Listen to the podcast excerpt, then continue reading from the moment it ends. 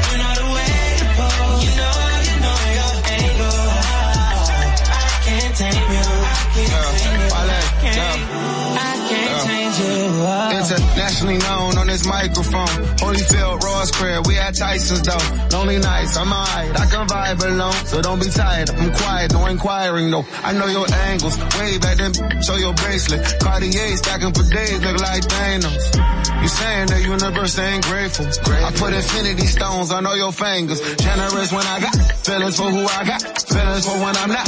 Feeling you, girl, I'm not. Dealing with other feelings, I feel that you feel a lot. Cause I be in my feelings, I'm giving you what I've got. Maybe I'm on your page, maybe I got your heart. Maybe I can't love you cause I don't know where to stop. And chasing your potential, potential ain't enough. I guess I am what I am, but you are who you was, what's up? See the way you show now, girl, I can't tame you. I can't blame you. You know the way to pose. You know, you know your angle. I can't tame you. I can't tame You you. look good, girl. I can't change you. Okay, this energy's giving me sex. symbol. Pose for me, girl, I think I'm the best with you. Pose for me more, I think you're the best for me. Now post when I'm done and credit your ex. Hey, you petty, you flex different. You know I be the plug, the one to connect with you. Now go up in these stores and tell them who mess with you. You know I take you home, but now you address different. Woo! I ain't tricking, we clicking, I ain't tripping. You sipping, reposado, consider what I say my sentences. I be with hood, Chris and them, or the slime. It's Sean Lauren, I've been popping back when Papa came out. I be like, shawty, shawty, put that shit on and take a pic. I bet you catch a body. 650, I pull up, they gon' 180 to us. They gon' be hating on us, but you be straight, then I be straight, and ain't no angle to it. Let's do it. Breath. See the way that you now, girl, I can't tame you. I can't blame. You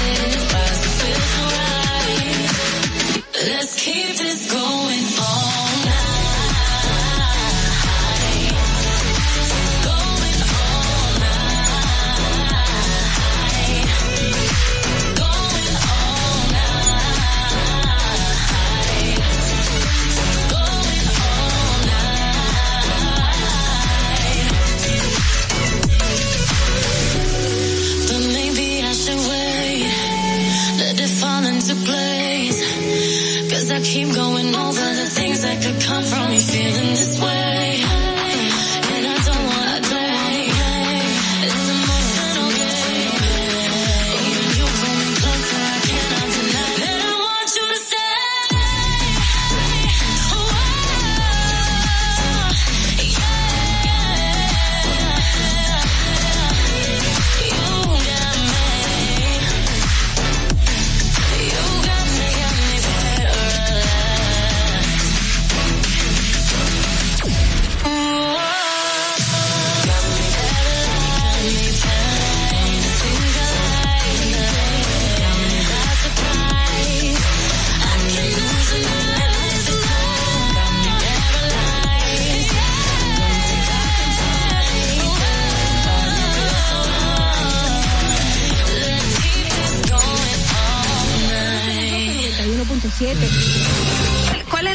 Necesidad de una madre embarazada? Estar consumiendo alcohol para hacerte sentirla graciosa o para hacer demostrar al otro que tú estás teniendo un nivel de vida igual que las otras. La República Dominicana hacer más para que todos podamos tener asistencia psicológica y psiquiátrica al alcance de nuestras manos, por favor. Eso es muy importante. Lo que sucede es que el ITIQUE, además de que ahora es obligatorio, eh, reúne tres, tres formularios diferentes. Y me parece muy injusto que ustedes, que son cotizantes, que me pagan a mí, porque yo soy empleado de ustedes, porque yo cobro con sus impuestos. Qué bueno que usted lo sabe, ¿eh? me importa tanto tu vida como la mía. Claro, primero me importo yo, porque desde mi bienestar yo podré amarte de forma correcta. Sé que hay tanta gente haciendo comunicación que no debería, que no no estudió la carrera, que no se preparó para hacerlo. Y entonces, inclusive, que llegan a tener renombre y peso y la gente toma como cierto lo que sale de su boca. Y, y eso es tan delicado. Bueno, muchísimas gracias a todos ustedes, Ogla, Carla. Le quiero dejar con esta frasecita que para mí siempre ha sido muy importante en el momento que digo, ¿por qué no tengo esto o por qué no tengo lo otro? Y me, me recuerdo a mí misma que lo importante no es qué tanto yo tengo, sino lo que yo hago con lo poco o mucho que tenga. Muchísimas gracias y bendecido día para todos. RCTV HD, El Gusto Producciones, Dominican Networks y Vega TV, Canal 48 de Claro y 52 de Altiz, presentan Adolfi Peláez, Ogla Enesia Pérez, Carla Pimentel y Natalí Fasas en Distrito Informativo. Sabemos que las bocinas y los ruidos son molestosos. Por eso te traemos el Distrito Informativo. Tus mañanas ahora serán más frescas e informadas con el equipo de profesionales más completo de la República Dominicana. Distrito Informativo, de lunes a viernes de 7 a 9 de la mañana por La Roca 917 FM, Vega TV y Dominica Networks. Muy buenos días, muy buenos días República Dominicana, despiértense, es lunes, vamos arriba a trabajar, a echar para adelante con muchísimas ganas. Vamos, que los quiero animados. Nosotros estamos aquí en Distrito Informativo, una servidora Adolfi Peláez junto a mis compañeras Oglenesia Pérez, también Carla Pimentel y por supuesto Natalie Faxas para llevarle todas las noticias, las informaciones, los comentarios y debates de interés para este día, hoy lunes 14 de marzo, se está yendo el año entero rapidito de el 2022. Ustedes saben que está, ustedes saben que Distrito Informativo está de lunes a viernes de 7 a 9 de la mañana a través de la Roca 91.7 FM. Si vas en tu vehículo, te vamos a acompañar por el norte hasta San Cristóbal, ah, perdón, hasta Villa de Altagracia. Yo dije, güey, me fui por otro lado, por el sur hasta San Cristóbal, en el este hasta San Pedro de Macorís y hasta Además, pueden vernos eh, por nuestro canal de YouTube, pues estamos streaming live, estamos en vivo en nuestro canal de YouTube, Distrito Informativo. Síguenos en nuestras redes sociales, arroba Distrito Informativo RD. Llámanos, también puedes hacer todas tus denuncias. Tenemos teléfonos eh, gratis, sin cargo, para ti, 809-219-47. También puedes llamarnos o enviar tus notas de voz a nuestro WhatsApp 1-862-320-0075 usted puede continuar viendo esta transmisión en televisión, sí, porque estamos por Vega TV y por Dominica Network, además de los canales 48 de Claro y 52 del TIS. Escúchanos en Apple Podcast, Google Podcast, iHeartRadio y Spotify. Pueden ampliar todas nuestras informaciones en nuestro portal digital distrito informativo rd.com. De inmediato vamos a solicitar su opinión a través de llamadas o notas de voz sobre la pregunta del día. Hmm, ¿Estaría usted de acuerdo con que se eliminen los subsidios de los combustibles a empresas y transportistas? Sus respuestas las esperamos. Le voy a repetir nuestro WhatsApp 1-862-320-0075 para que nos deje sus notas de voz. Feliz lunes, bienvenidos a Distrito Informativo, bienvenidas chicas, Carla, Ogla, Natalie, ¿cómo están? Buenos, días. Muy bien, ¿cómo están todos ustedes? Yo estoy feliz de estar aquí con ustedes, como todas las mañanas por Distrito Informativo de 7 a 9. Segura de que, de que uno se levanta demasiado temprano. Ya yo me estoy Ya. acostumbrando. Ya, ya yo, Y yo yo soy los la- sábados y los domingos me levanto a la misma hora de lunes a viernes. No Sí. entiendo a mi reloj biológico, pero bueno. Bueno, eso es normal. Mi reloj biológico sabe que es domingo.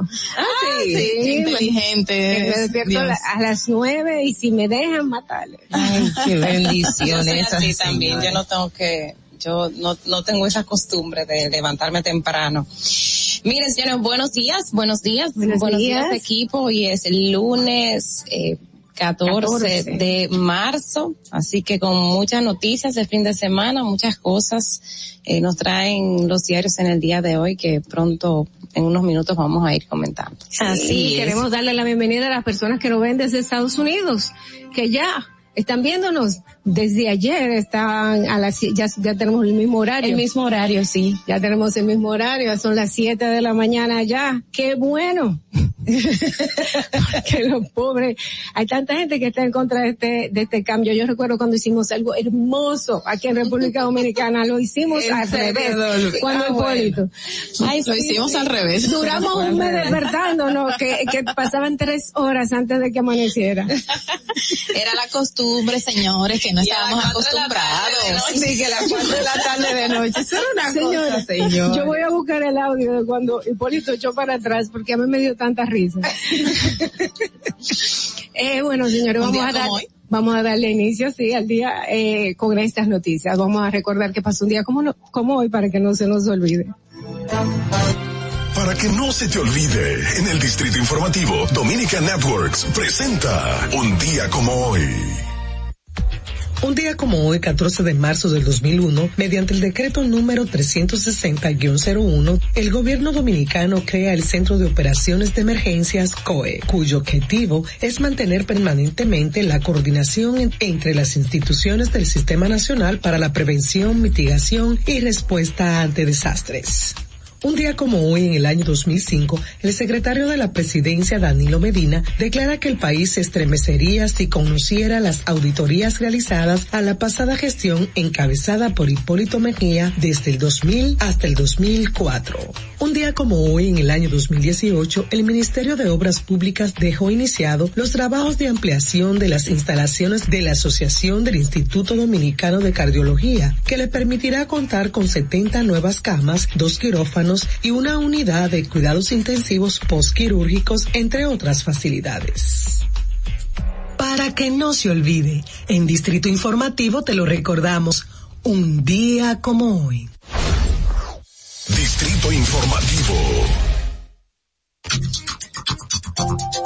Señores, buenos días. Estamos en Distrito Informativo. Son las 7 y 6 de la mañana. Qué bueno que nos acompañan. Y a continuación vamos inmediatamente a las principales noticias en Distrito Informativo, el nuevo orden de la radio para hoy, lunes 14 de marzo del 2022. El gobierno sometió este fin de semana ante la Cámara de Diputados el proyecto de ley que de manera provisional graba con tasa cero el arancel de aduanas de ciertos bienes que afectan el costo de los alimentos que constituyen un componente básico para la alimentación de la familia dominicana. Como lo había anunciado el presidente en su alocución del 27 de febrero. Así mismo, mucha El gente- 7 de, de, Ah, de marzo. De marzo. Sí, verdad. 27 de Sí, febrero, señores. bueno, 27. no, que fue una semana después, 27 de febrero, 27 de... 27 o 28, o eh, 7 Esa u misma. 8 de marzo, no Exacto, recuerdo. la 7 u fecha. 8 de marzo. Ay, exacto. pero ya me va a hacer falta que hable porque ya pasó una semana. Ay, Bueno, sí, es ¿qué cierto. hacemos? En otra información, sí. Es probable que hoy hable. ¿Tú crees? Vamos Sí, a ver, aunque sea, aunque sea con los periodistas cuando Ah. ustedes se quejan, señores, pero ustedes tenían un presidente que no decía nada. No, yo para estoy mí feliz. eso está bien. Eso es bien que el presidente hay hable. de verdad momentos, que sí, hay sí. momentos. Yo, Sí. estoy, yo estoy muy contenta. Es lo Espero mejor. que sigan así. Lo que pasa es que eso también te indica de que el gobernante está prestando atención a lo que está pasando. Y eso es una buena señal. Por lo menos en democracia eso es bueno. Cuando el principal líder se refiere, es igual como en las instituciones, que cuando hay una crisis o, cual- o cualquier situación, si el cabecilla va y y pone atención o habla con los demás empleados, ya hay una hay una relación de cercanía que transmite de hecho cierta tranquilidad a, a Ujú. los demás miembros. Así que es muy bueno, aunque uno lo tome como un poquito de chanza, pero sí es eh, lo correcto es que el presidente de la República hable. Y que los partidos de oposición siempre van a ser oposición, tal cual la También palabra me gusta. lo indica. También me gusta. Nosotros Están estamos activos. viviendo con el PLD todo lo contrario, un presidente que no hablaba de una oposición que estaba muy tranquila. Muy tranquila, había exactamente. eh, había había, eran todos mudos, ahora todos son parlantes. en otra información, Charlie Mariotti, secretario general, hablando de oposición del PLD, confirmó que dicha entidad se reunirá hoy lunes a las 10 de la mañana en su casa nacional. La reunión es de carácter ordinaria, los temas de la estructura interna dominarán la agenda y los miembros del máximo organismo del partido político han sido notificados a la convocatoria. Esperemos allí lo que van a decir los miembros del PLD. En otra información, la Dirección General de Aduanas retuvo un cargamento de 482 televisores de alto costo que serían introducidos al país de contrabando. El decomiso se produjo en el puerto de Jaina y fue permitido gracias a la implementación de las modernas tecnologías de escáner rayo X. Yo, yo estuve viendo, pero televisores, señores. Televisores. Televisores 482. Yo y, dije, y no traían nada dentro. no, no, no, sí, Bueno, televisores. Hay que, hay que ver. Todo el componente que le, que le corresponde. Ah, ok. Porque, porque, ah, porque habían bocinas que estaban trayendo mucho dinero. Entonces eso Esto presta. no eran televisores y un mes hace que pusieron esto y ya está, eh, eh, pues dando frutos. Yo espero que, que sea continuo. Que sea continuo y que aparezca de todo. Para que esto, cualquier, cualquier cosa que quieran entrar por ahí, pues deje de pasar. Bueno, chicas, y en otra información, la nueva operación 3. Los agentes de la, del Departamento de Investigaciones de Crímenes y Delitos de Alta Tecnología, el DICAT y el Ministerio Público arrestaron a 10 personas e identificaron a 11 colmados desde donde se estafaba el Estado con la clonación de tarjetas del programa Supérate. Los negocios fueron ubicados en La Victoria, Villamella, San Miguel de Guerra, Santo Domingo Norte, tras ser detectada, detectada una estafa millonaria. En el día de hoy, eh, Diario Libre trae una entrevista con Gloria, que es la directora de Supérate, en el que dice que por lo menos 30 mil tarjetas fueron clonadas. Más adelante hablaremos más con más detalle de eso. Yo creo que hoy debimos dejar la pregunta del viernes, si el Ministerio Público tiene capacidad, porque Wow. más operativos, ¿verdad? Más operativo necesitamos Ministerio Público 2.0. Bueno, sí, eh, eh, pero este, bueno, este es un seguimiento a muchísimos que se han ido Que se sucediendo, exacto, en otros meses. El año pasado se hicieron varios operativos de este tipo, muchísimas personas vinculadas en el este, en el sur, en el norte, en todos lados del país, lamentablemente, con maderos, personas que tenían de alguna manera eh, acceso a clonarlas o a la misma eh, tarjeta de los envejecientes, no sé cómo lo hacían, pero toda una estrategia eh, que se ha venido desarticulando en el transcurso de los meses. Tienen que buscarle una buena solución a esos señores. Y yo recuerdo que la semana pasada pues había personas que estaban eh, diciendo porque van a poner a los supermercados, que esto va en contra de los pequeños negocios, eh, para, da- dándole cabida para el, para el, para que vayan a, a, estar- ser parte de este sistema de superate para que la gente vaya a buscar su en dinero. Pero es que negocios. en los colmados se estaba cobrando para simplemente dar el balance. Ajá. Entonces son cosas que son irregulares. Eh, te- tenemos que buscar la forma de que si usted quiere que se defienda su, su negocio, pues tiene que buscar la forma de regularlos para que nada de esto pase. Eh, y yo estoy hablando como no dueña de supermercado. Sí, ni, ni tampoco tengo tarjeta, pero lo veo desde fuera, lo veo así. Bueno, eh, señores, eh, la jueza de la Oficina de Atención Permanente del Distrito Judicial de Santo Domingo Este, Odalis Alapis, decidió aplazar hoy la audiencia de medida de coerción en contra de los siete implicados en una red de narcotráfico internacional y lavado de activos denominado caso FM. Este aplazamiento se produjo para darle la oportunidad a la defensa de los imputados, imputados de conocer el expediente, luego de que alegara ante el tribunal que no se le ha notificado la medida de coerción ni las pruebas del Ministerio Público. Ellos estuvieron diciendo, yo los vi en televisión diciendo que no le han dado ni un papelito y que no tienen forma de entonces hacer su, su defensa. de preparar su defensa material, de, de buscar los, los sustentos, porque ahí se dicen los presupuestos. Ya en este caso no es ni culpabilidad ni inocencia, porque el tribunal no va a validar nada de eso, sino que si usted representa o no peligro de fuga para el proceso, y ellos tienen que sustentar y buscar certificaciones del acta de nacimiento, el acta de matrimonio, el acta de trabajo eh, y toda la carta de la junta de vecinos, del pastor, de quien sea que les pueda servir de aval para que no los manden a prisión. Ujú.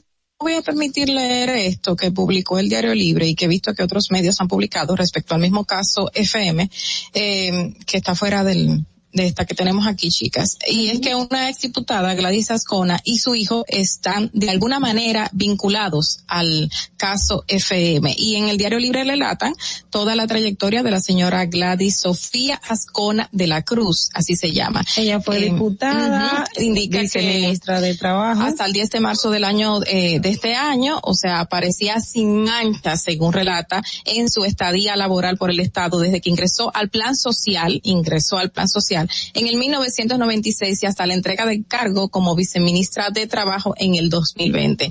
Eh, incluso dice que la diseñadora de moda y bionalista nativa de Sabana Grande de Boyá, Monteplata, recibió, que es ella, ella es bionalista, recibió en el 2019 una medalla al mérito de la mujer entregada por el ex vicepresidente Danilo Medina por sus aportes a la sociedad. Ah, Eh, expresidente, El expresidente. el expresidente. Señora, ya lo puse como vice.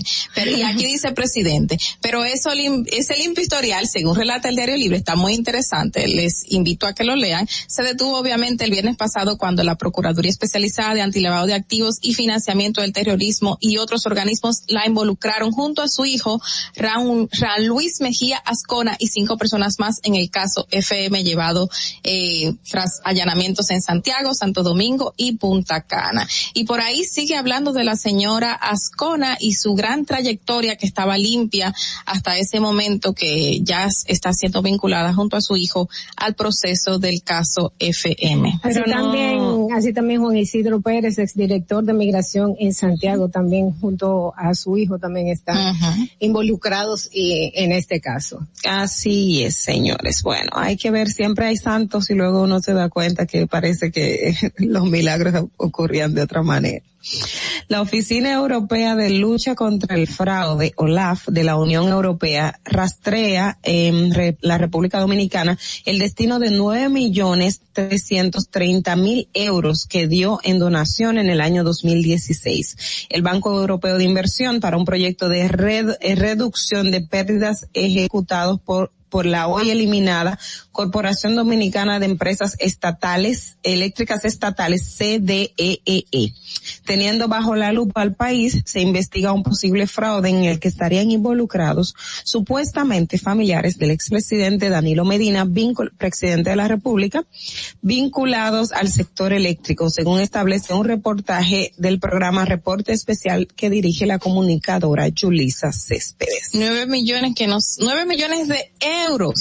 Nueve millones trescientos treinta mil euros. Ya ustedes saben la cantidad de dinero de la que estamos hablando que no, al parecer, según ese reportaje, no fueron destinados a donde iban y no hay ninguna reducción de ninguna pérdida de nada que tenga que ver con energía eléctrica en el país. Hay que ver dónde están esos nueve mil. No, y que el Estado se de inyectando el sistema eléctrico. De, de hecho, ustedes recuerdan que una de las cosas que el ministro administrativo de la presidencia, cuando recién empezó la, la administración Abinader, hacía mucho énfasis, era el subsidio que se daba para el sistema eh, energético. Energético. y, y ese procedimiento, la cantidad de recursos que el Estado estaba invirtiendo eh, para, para dicho sector. Ahora no recuerdo exactamente el monto, pero sí recuerdo que es un tema que se debatió bastante al principio y, y parte de las reformas em, que se propuso para eliminar la, la CDEE y conformar un solo sistema de administración tenía mucho que ver en esa parte. Así que este es un Bueno, nuevo indicador. tenido todo un subsidio de muchos millones de euros que iban a estar destinados a esto que realmente eh, no sabemos ni dónde están. Y mira cómo tuvimos inyectando dinero para los subsidios cuando teníamos donaciones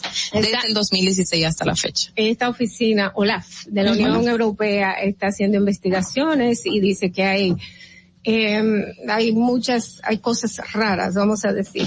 Hay- Bueno. eh, Hay cosas raras en los procesos de, de compra, eh, de licitaciones. Hay que ver ese reportaje muy interesante. de la compañera comunicadora Yulisa Céspedes. Señores, hasta aquí los titulares de Distrito Informativo para hoy 14 de marzo del 2022. Vamos adelante con las noticias internacionales gracias a la voz de América.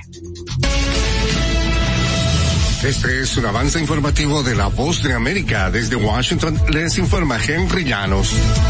Tras un reforzado paquete de sanciones de Estados Unidos contra el gobierno, instituciones y altas figuras del Kremlin, el Departamento del Tesoro emitió el viernes nuevas medidas a oligarcas rusos por la invasión ordenada por el presidente Vladimir Putin contra Ucrania.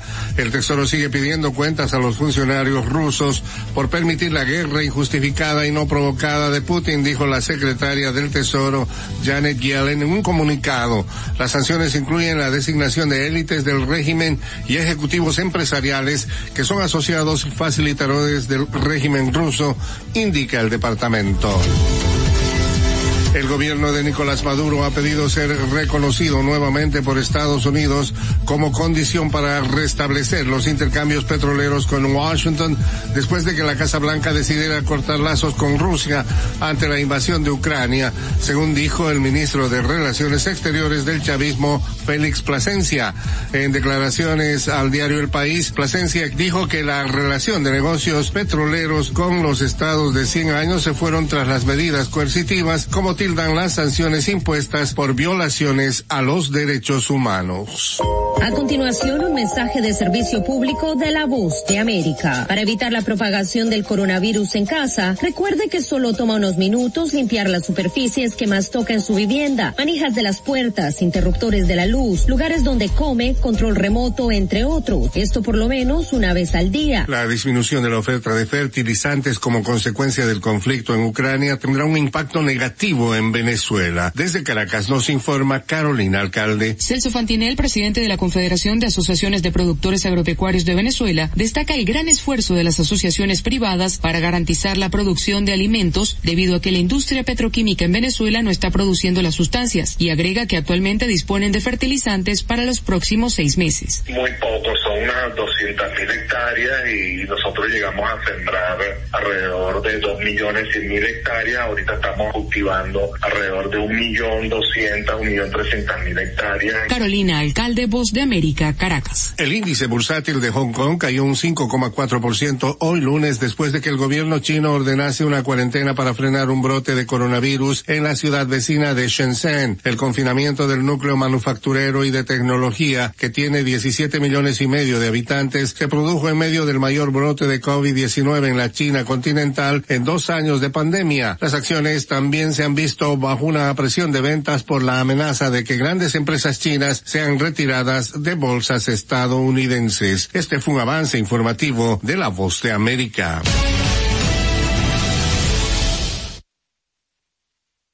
Atentos, no te muevas de ahí. El breve más contenido en tu distrito informativo. Para una madre es bien difícil eh, querer que su hijo empiece un tratamiento y que no lo pueda hacer porque no tiene los recursos. Cuando un niño con anemia falciforme llega a una emergencia, no puede esperar. Un día fui a visitar a un niño al hospital, pero entró una madre desesperada. Y ya cuando su hijo llegó, pues murió inmediatamente.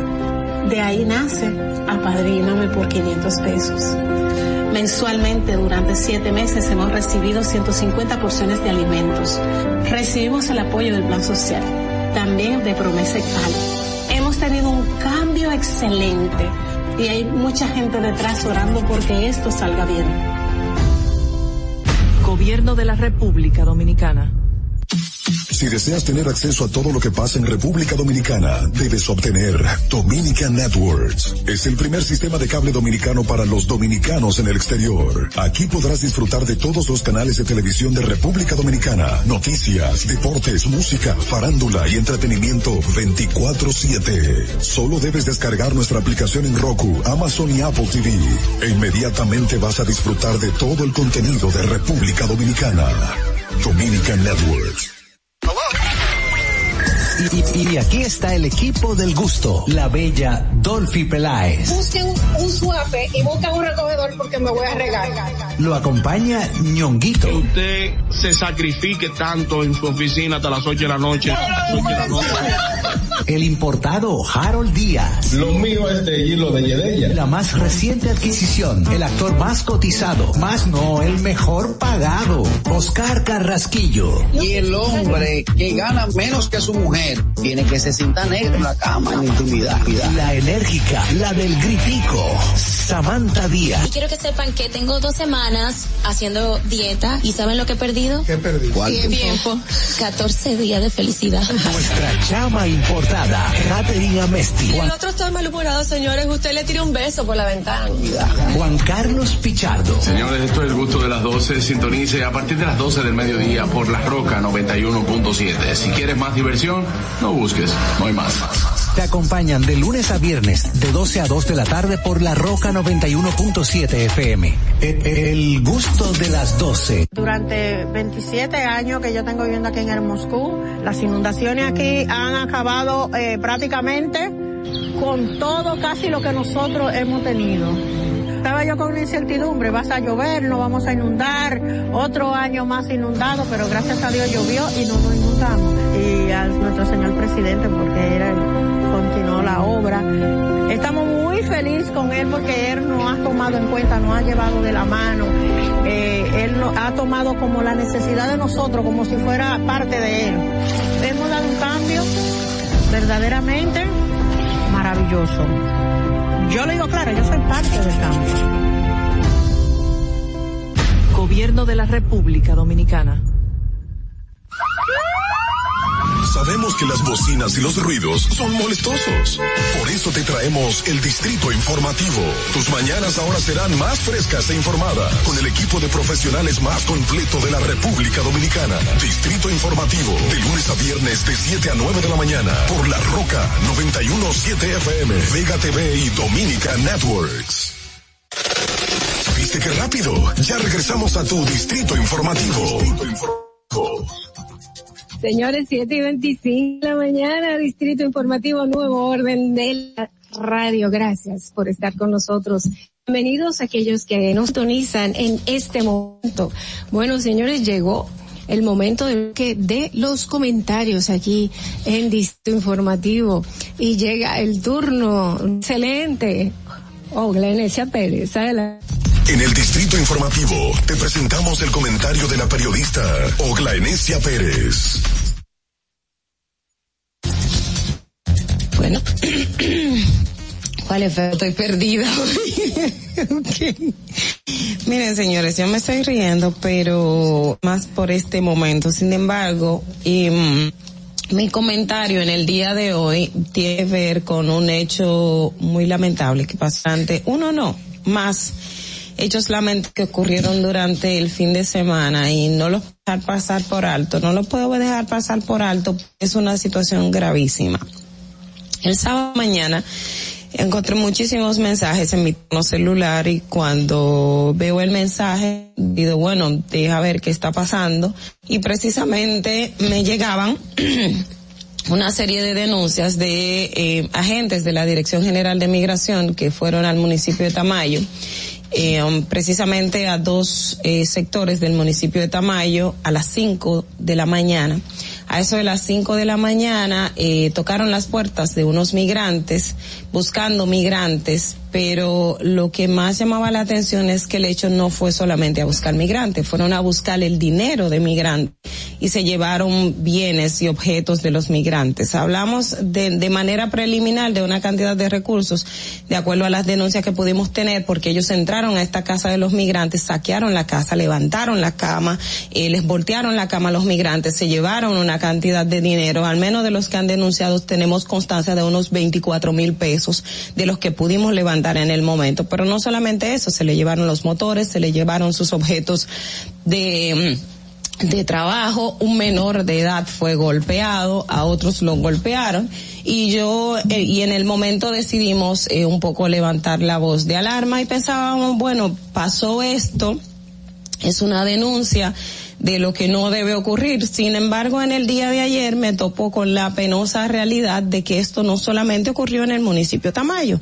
también pasó en Elias Piña y en otras provincias del país, pero en el caso de Elias Piña tuvo un desenlace peor.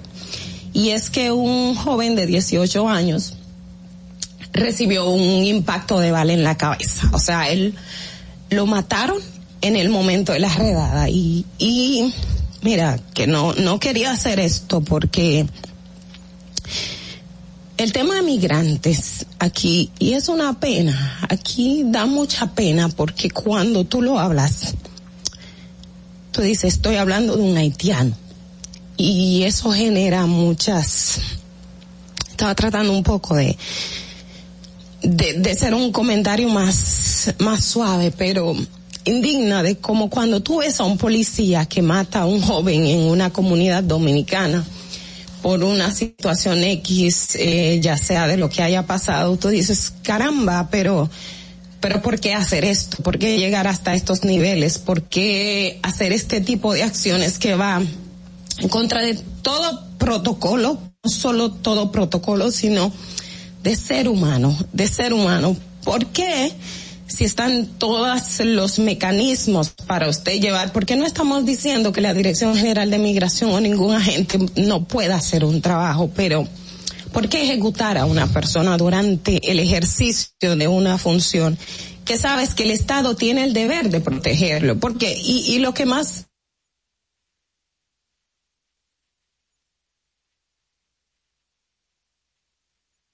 es lamentable decirlo, pero se mató un migrante haitiano indocumentado.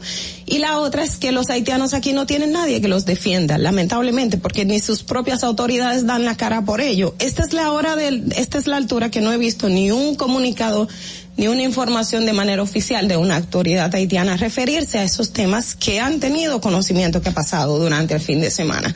Y eso es lo más penoso, porque señores, miren, una persona que decide emigrar, una persona que decide salir de aquí, usted lo ve con los dominicanos que se han ido en Yola o los que murieron en el camino a, a, eh, en México en el furgón, los que se volcaron el otro día en, en en la Yola eh, sobre las Bahamas, el migrante cuando sale va a buscar mejor condición de vida para ellos y para su familia.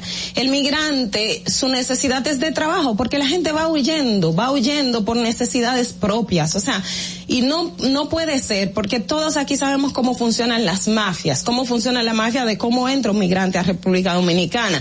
Y todos sabemos que el famoso muro que se puso, eso es solamente un ideal porque los migrantes entran pagando peaje porque los entran las propias autoridades dominicanas vinculadas con otras autoridades. Entonces, a la hora de usted querer reprimir algo que la propia autoridad ha hecho, pagarlo con lo que menos pueden, pagarlo con los, con los más vulnerables, pagarlo con los más indefensos.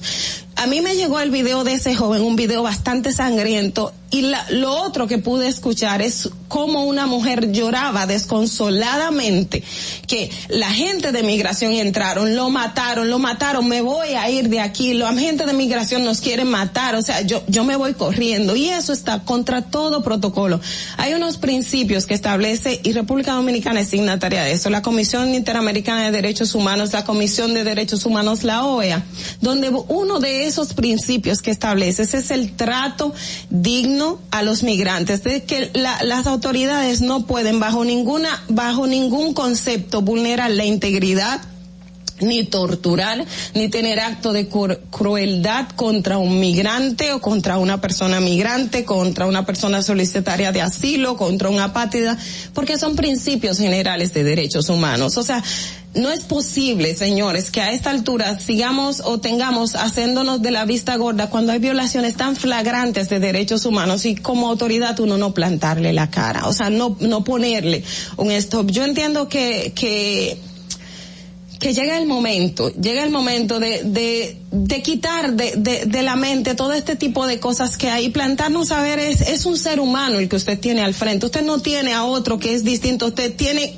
su cuerpo, su contextura, tiene sangre, ojos, cabello, piel, todo es igual, puede ser diferencia de color, pero es lo mismo, somos seres humanos, ¿por qué tratar a un ser humano distinto a otro? ¿Por qué, por qué no tomar esas eso mínimo que se necesita a la hora de usted hacer algo legal, porque yo no le, no le, no le estoy quitando competencia a la Dirección General de Migración y a sus agentes a llevar a cabo una, una, un trabajo que tiene que ver con, con, con, con lo que hace, con su fusión.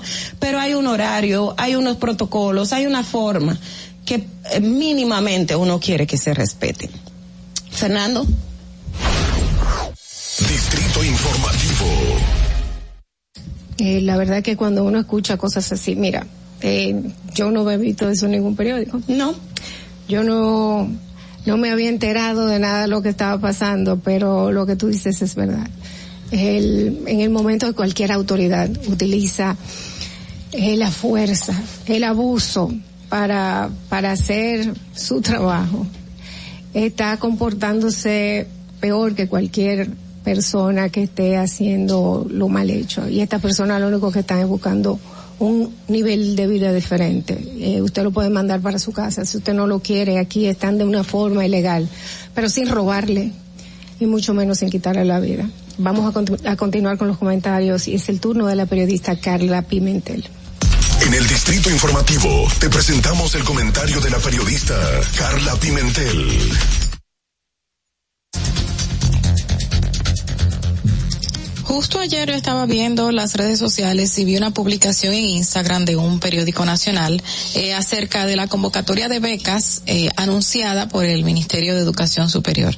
Eh, allí se manifestaba de que a raíz de la convocatoria, de que está tiene a disposición dos mil becas de dos mil personas en República Dominicana, pues eh, ya han aplicado unas ocho mil personas eh, a las mismas. Eh, obviamente esto es un 400% de la cantidad de personas que, que van a ser seleccionadas allí de las 2.000 que va a, a, dar el Ministerio de Educación Superior. Y viendo la publicación, eh, observé que tenía muchísimo más comentarios que otras publicaciones que el mismo medio tenía en su Instagram. Y de, eh, pude contar unas 400 y tantas. Y de estas 400 y tantas publicas, comentarios, casi 300 y pico, eh, 328 más o menos, eran negativas, todas negativas. Dentro de los comentarios eh, allí se resaltaban de que, bueno, esos dos mil y pico ya tienen dueño. Así que esas ocho mil personas que aplicaron, que no crean que van a, quedar ninguno.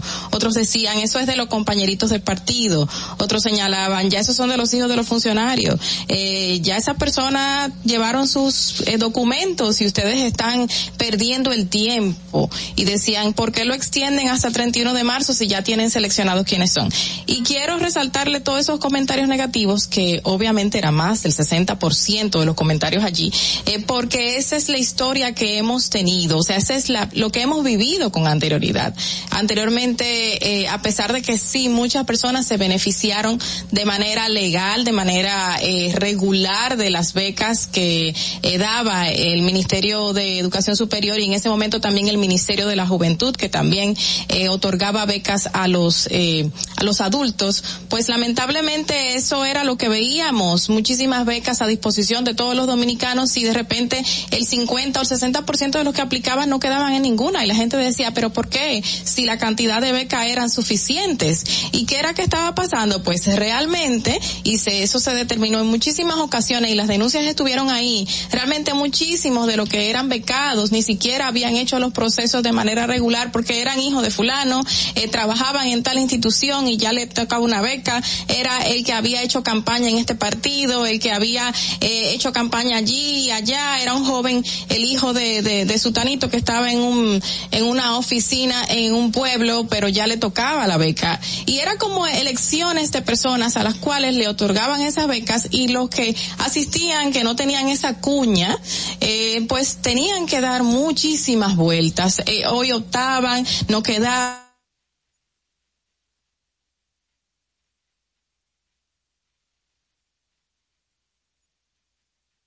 muchísimos jóvenes y como los ciudadanos en República Dominicana de vivir esa historia. Y es algo que crea un miedo, una gran desconfianza y lamentablemente no quisiéramos que se mantenga eh, esa situación todavía. El, en, el 2021 el gobierno creó el Sistema Nacional de Becas y Crédito de Apoyo, así se llama, Sistema Nacional de Becas y Crédito de Apoyo Educativo, que según el presidente Luis Abinader va a eliminar esas cuñas que se tenía en esos momentos. Y este sistema nacional está dirigido por el Ministerio de Educación Superior, pero también está ahí el Ministerio de Educación y también se encuentra ahí el Ministerio de la Juventud. Es todo un gabinete que según el anuncio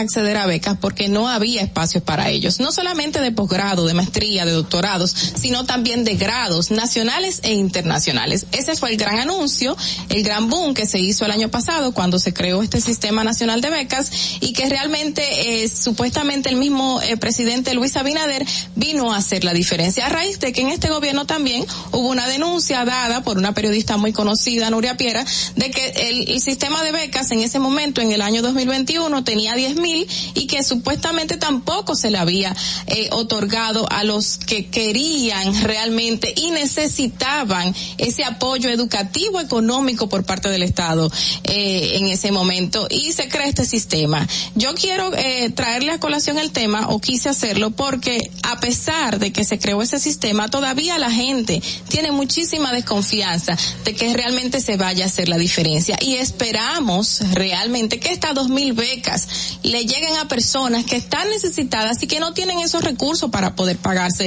eh, ya sea una maestría en España, ya sea una maestría en Estados Unidos y no tienen lo necesario para poder poder ir costeado por su familia y hay muchísimos jóvenes profesionales que necesitan esa ayuda por parte del gobierno y hay que darle las oportunidades. Esperemos que ese sistema nacional de becas y crédito de apoyo educativo ya con el tiempo elimine esos comentarios en las redes de muchísimas personas que todavía desconfían del Estado dominicano en este tipo de temas. Fernando, vamos contigo. Distrito Informativo. La verdad es que el, tra el trabajo fuerte que tiene el gobierno, si en realidad quiere determinar que es un gobierno de cambio, es, es la confianza que hay que reponer en el pueblo en todos los sentidos. En ese sentido de las becas que tú hablas, yo entiendo que una muy buena idea es publicar todos los nombres de todos los becados. No, buena idea, claro. Uh -huh. Me parece magnífico. En realidad uh -huh. usted está pidiendo una beca y en realidad yo no encuentro que, que tenga ningún problema ah, no, con que se publique uh -huh. su nombre y se publique pues incluso hasta hasta las calidades por las cuales se le dieron la beca. Sí, eh, por yo, ahí podemos determinar quién es quién. Se determina claro. quién es quién. Ahí no tiene que haber, si, si hay algún millonario que se está, o, o, vamos a decir una persona que puede pagar sus estudios que se está beneficiando, pues sale se pone ahí. en evidencia. Se pone en evidencia. Esas dos mil personas son, ¿verdad? Uh -huh, dos mil. Eso, una página, señores.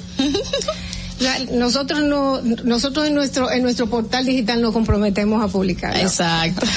Bueno eh, damas y caballeros de distrito informativo 7 y 41 de la mañana vamos a continuar con el comentario de la periodista Natalie Faxas. Adelante Fernando. En Distrito Informativo presentamos el comentario de la periodista Natalie Faxas. Estamos estrenando bumper.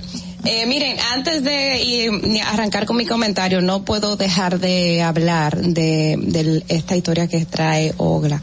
Porque, bueno, de alguna forma yo he trabajado mucho esos temas de migración. Y yo siempre, cada vez que hablo, que hablo de estos temas y que se presentan historias como esa, eh, pues resalto el hecho de que nosotros somos un país migrante, o sea, la cantidad de personas dominicanos que se van a otro país a buscar una mejor vida son mucho más que la cantidad de haitianos que llegan a la República Dominicana.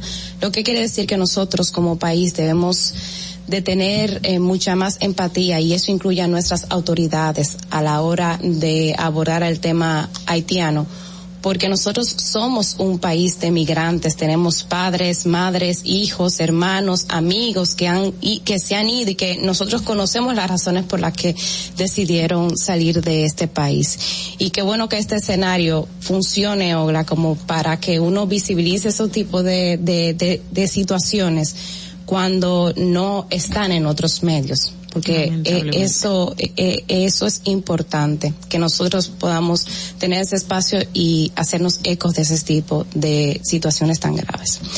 En otro orden, señores, eh, en el día de hoy el presidente Luis Abinader pues tiene programado arrancar con una jornada de ampliación de servicios del programa Supérate. Ustedes saben que la sema, el, el 27 de febrero pasado pues se anunció que se entregarían unas 300 mil tarjetas más como parte de los programas para reducir, bueno, para tratar de, de que menos impacte la inflación, sobre todo en las personas de menos, de menos ingresos.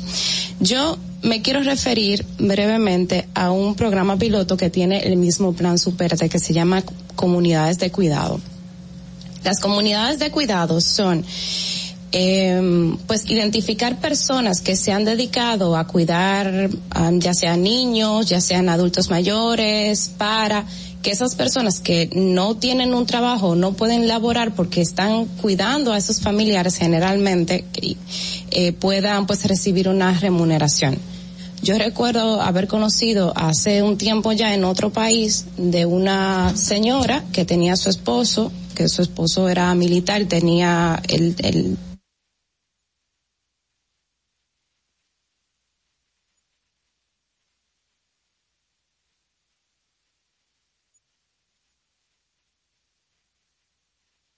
ella era la esposa de él, pero el Estado asumía que la persona que cuidaba a esta persona pues era una especie de trabajo remunerado y por eso a su esposa, que era quien cuidaba a esta persona, eh, pues le daba una cantidad de dinero. Eso nosotros lo vemos y, y es como que a nosotros nos causa un poco de ruido, sobre todo porque nosotros vinimos de una cultura que nosotros eh, cuidamos a nuestros envejecientes, no entendemos lo que es o no, no, no, en nuestra cabeza no está que nuestro padre y nuestra madre va a ir a un centro geriátrico, sino que nosotros no vamos en algún momento a encargar de esos. Pero ¿qué pasa? Que hay miles, señores, miles de mujeres que no tienen ingresos, que no pueden trabajar porque precisamente tienen que dedicarse a, a, cuidar a, a, algunos de sus familiares. Y eso es precisamente lo que está tratando de hacer el, el gobierno con estos planes piloto. Identificar, primero, identificar a estas personas, eh, promover que ese trabajo sea, sea entre hombres y mujeres, porque hasta ahora son las mujeres las que hacen ese trabajo de cuidado, entrenarlas y darles una remuneración. Se está hablando de entregarles 21 mil pesos. Imagínense ustedes lo bueno que sería que estas personas que no pueden trabajar, que no pueden salir de la pobreza, que ya están identificadas como miembros del programa Supérate, como beneficiarios del programa Supérate, como una, una de las, porque esa es de las grandes cosas que nosotros tenemos. Cuando cuando esos programas de asistencia social, uno de los éxitos, el mayor éxito de un programa de asistencia social es que pueda contabilizar la cantidad de personas que deja de necesitar la tarjeta porque consigue un trabajo, porque ya no lo necesita. Y eso es precisamente lo que lo, lo que se busca con estas con estos programas de comunidades de cuidado. Ojalá y este este proyecto no solamente porque inició en Azo, Abaní y Santo Domingo Este hay unas 27 mil, oigan esto, 27 mil 150 mujeres identificadas, pero se habla de que se estima de que la cantidad de mujeres que podrían o de la cantidad de personas que podrían ser beneficiadas con estos con estos con este programa de piloto es de 410 mil, más de 410 mil personas. Lo que quiere decir, señores, que es mucha gente que le cambiará la vida por el hecho de que está haciendo lo que está haciendo, se le eduque sobre eso y también se les reconozca como un trabajo, porque yo creo que eso es una forma de dignificar la labor que hacemos, sobre todo miles de mujeres en nuestro país, que nos dedicamos, dejamos de trabajar para cuidar a nuestros hijos o para cuidar a nuestros padres. Esta decisión tiene generalmente la cara de mujer esos los hombres que generalmente no se dedican a eso. Uh -huh. Entonces yo sí creo, ojalá primero que este programa sea exitoso, que se pueda extender a todo el país, porque de ahí nosotros vamos a poder tener, eh, sobre todo, con poder contabilizar una cantidad de mujeres que que puedan salir de la pobreza, sobre todo por el trabajo digno que hacen de garantizar el cuidado de las personas que lo necesitan en nuestro país. Fernando. Distrito Informativo. Muchas gracias, Natalie. Y la verdad es que tienes, tienes la boca llena de razón cuando hablas de todo eso, así dice mi amiga Carmen, la boca llena de razón. eh, porque mucha gente dice, no, ella no trabaja. Uh -huh. Ella lo que hace es que cuida. Es que cuida. No trabaja. Okay. Vete a trabajar y usted, el que dice que ella no trabaja, pague porque cuiden a esa persona a ver si ella no trabaja. Entonces la única diferencia es que ahora en vez de que de simplemente ella está trabajando y aparte de que no no se le reconoce como trabajo, claro. tampoco se le paga, pues se le va a reconocer tanto como trabajo y se le va a pagar por hacer sí. este este muy importante trabajo. Y, y algo con lo que mencionaba Natalie, ponía el ejemplo del, del señor mil- militar que quedó con consecuencias eh, fruto a esto. Aquí, por ejemplo, la Seguridad Social Dominicana establece que si hay una persona que por la condición de trabajo sufre alguna discapacidad, se va a su casa y hay que darle la pensión en ese sentido. Pero entonces ahí no se está pensando en el que tiene que cuidar a esa persona Claro. con esa discapacidad, que ahí entraría eh, este proyecto piloto, que creo que escuché que hablaban también de eh, conformar, creo que se trata de ese mismo proyecto, eh, red de cuidadores, que era como lo que, y creo que el presidente también había hecho un anuncio en ese sentido, que era como que los iban a formar, los iban a capacitar en, e- en, en esos temas y ya se vería como un empleo, como lo mencionaba Natalie. Me parece algo muy positivo porque además eh, de dignificar la condición de una, de, de, de alguien que se dedique a cuidar a su padre o a su tío o a su abuelo o a, o a cualquiera de sus parientes o un, o un hijo en este caso que haya quedado con alguna condición física fruto de, del trabajo ayudaría a, a paliar la carga que, que implica en términos económicos eh, para la familia. Que por cierto, es todo un conjunto, porque también dentro de este mismo está el plan estratégico de transversaliza- transversalización del enfoque de género del Sistema Nacional de Salud, que va de la mano con lo que tú indicas, que va a, a crear este eh, programa de cuidadores, sino también que señala el mismo plan estratégico y resalta no solo las mujeres envejecientes o las mujeres más adultas son las que pasan por todo este proceso, sino también las niñas y las adolescentes, que regularmente son las que están cuidando a los hermanitos más pequeños y por eso no van a las escuelas y las que están cuidando después a los envejecientes de su casa. La adolescente que tiene que tener a cuidado al abuelito, a la abuelita que ya entró en una etapa en que no puede cuidarse por sí mismo y le toca a ella y, se- y eso impide obviamente que la niña termine la, la escuela, el bachillerato, termine la universidad y, y pueda hacer una, una vida productiva para la sociedad dominicana. Esto está dentro del mismo plan de transversalización del enfoque de género que dio a conocer el Ministerio de Salud Pública y que va de la mano con este nuevo programa de Supérate, con este nuevo programa eh, también de, De crear cuidador. estos cuidadores. Eh, Aquí me muy, preguntan, muy, muy aquí me preguntan que dónde pueden entrar para buscar información. Mira, ese proyecto lo está llevando conjuntamente el Ministerio de Economía, Planificación y Desarrollo. O sea que por ahí, por a través del ministerio quizá puede tener más información porque es un programa conjunto, incluye a Supérate que identifica a estas personas y también e- es un proyecto que ha impulsado mucho y que de hecho cuando se dio a conocer de manera oficial fue el ministro de Economía quien lo dio a conocer en el Palacio Nacional. Seguro tiene que ver con el SIUBEN también, que identifica a la población, Ajá, el sistema eh, exacto, el sistema único de beneficiarios, que identifica a la población en este tipo de, de situaciones. A lo mejor por ahí también se puede conseguir una información Sí. más Bueno, acabada. vamos, vamos a investigar para que la gente pues sepa Exacto, dónde ir. se lo prometemos. Se lo vamos a prometer. 7 y 51 de la mañana, veamos cómo está el tránsito en Santo Domingo. Adelante, Fernando.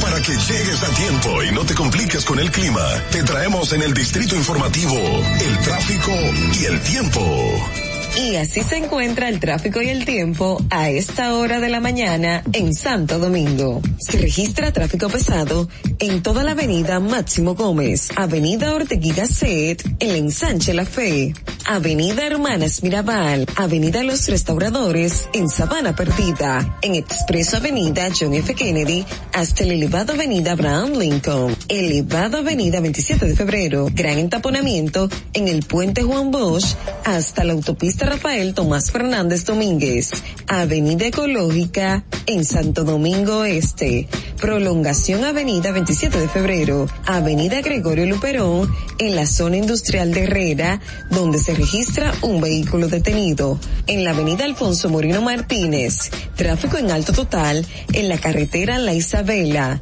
Puente Francisco del Rosario Sánchez, Avenida Simón Bolívar en zona universitaria, Avenida Independencia en Miramar, Avenida George Washington hasta la Avenida Francisco Alberto Camaño Teñó y tráfico muy intenso en la autopista Juan Pablo Duarte cerca de Los Alcarrizos. Te recordamos que las distracciones al volante son peligrosas.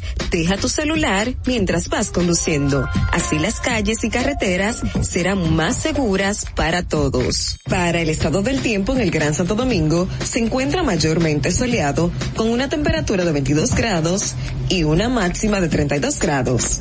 Hasta aquí el estado del tráfico y el tiempo. Soy Nicole Tamares. Sigan en sintonía con Distrito Informativo. Atentos, no te muevas de ahí. El breve más contenido en tu Distrito Informativo. Ahí mismito donde estás. O tal vez aquí, recostado bajo una mata de coco. O en la arena tomando el sol. O dentro del agua, no muy al fondo. O simplemente caminando por la orilla. Ahí mismo, abre tu nueva cuenta móvil BH de León. 100% digital y sin costo. La creas en minutos con cero pesos desde Móvil Banking Personal. Ábrela donde quieras. Solo necesitas tu celular. Banco BH de León. Glen Beauty Salón con su Nails Bar Spa Estética. Somos un centro equipado con las mejores tecnologías de belleza y un personal capacitado listo para que tengas una experiencia glam. Contamos con las técnicas más avanzadas de uñas, spa y centro de estética. Somos especialistas en reparación e hidratación de cabello botox capilar. Glam tiene para ti todo lo que necesitas para consentirte. Visítanos en la prestigiosa zona de Bellavista. Llámanos y reserva tu cita al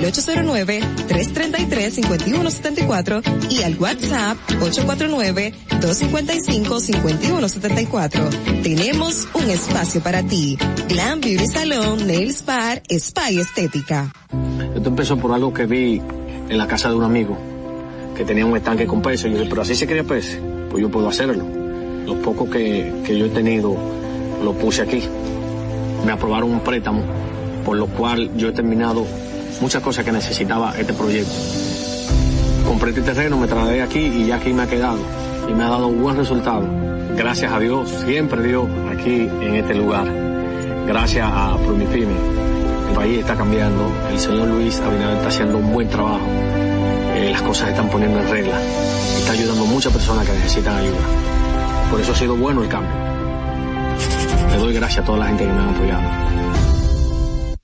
Gobierno de la República Dominicana. Síguenos en nuestra cuenta de Instagram para mantenerte informado de todo lo que sucede en el programa. Arroba Distrito Informativo. Si deseas tener acceso a todo lo que pasa en República Dominicana, debes obtener Dominican Networks. Es el primer sistema de cable dominicano para los dominicanos en el exterior. Aquí podrás disfrutar de todos los canales de televisión de República Dominicana, noticias, deportes, música, farándula y entretenimiento 24/7. Solo debes descargar nuestra aplicación en Roku, Amazon y Apple TV. E inmediatamente vas a disfrutar de todo el contenido de República Dominicana. Dominican Networks. Estamos en YouTube. Disfruta de nuestro contenido. Suscríbete, dale like y comenta. Distrito Informativo. Y, y aquí está el equipo del gusto, la bella Dolphy Peláez. Busquen un suape y busquen un recogedor porque me voy a regar. Lo acompaña ñonguito. Que usted se sacrifique tanto en su oficina hasta las 8 de la noche. El importado Harold Díaz. Lo mío es de hilo de Yedella. La más reciente adquisición, el actor más cotizado, más no el mejor pagado, Oscar Carrasquillo. Y el hombre que gana menos que su mujer tiene que se sienta negro en la cama en intimidad. La enérgica, la del gritico, Samantha Y Díaz. quiero que sepan que tengo dos semanas haciendo dieta y ¿saben lo que he perdido? ¿Qué perdí? Tiempo. 14 días de felicidad. Nuestra chama importada, Catherine Amesti. El otro está malhumorado, señores. Usted le tira un beso por la ventana. Juan Carlos Pichardo. Señores, esto es el gusto de las 12. Sintonice a partir de las 12 del mediodía por La Roca 91.7. Si quieres más diversión, no busques, no hay más. Te acompañan de lunes a viernes, de 12 a 2 de la tarde por La Roca 91.7 FM. El, el gusto de las 12. El turismo no estaba entrando aquí a Samaná. Era muy mínimo. La pandemia y la situación del peaje fueron dos cosas difíciles. El peaje sombra, le han quitado los precios, está entrando más turismo aquí a Samaná, más personalidades, no solamente yo, sino todo Samaná, todas las comunidades como las galeras, la terrena, todo el sector turístico, estamos dando gracias a Dios. estamos muy satisfechos, orgullosos. Aquí hubo un cambio, yo diría 100%. Nuestro señor presidente, que Dios lo bendiga mucho, nos ha facilitado muchas cosas aquí. Ahora nos dará gracias a Dios todo el mundo aquí esta mañana.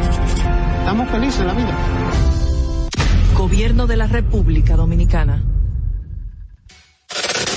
¿Viste qué rápido? Ya regresamos a tu distrito informativo. La tecnología nos rodea y es parte de todos hoy día. En tu distrito informativo te traemos al ingeniero Orlando Jaques. Ahora sí, estamos de, de- regreso por la Roca 91.7. Somos Distrito Informativo, el nuevo orden de la radio. Señores, 7 y 58 de la mañana. Y vamos a recibir a nuestro colaborador, el ingeniero Orlando Jaques, experto en tecnología. Y vamos a hablar de este tema muy importante. Tenemos que entenderlo porque cualquiera de nosotros podemos ser víctima de él mismo, ese spoofing, esta técnica utilizada por eh, los muchachos, los chiperos de la operación Recovery. Buenos días. Buenos días. Dolphy, buenos días.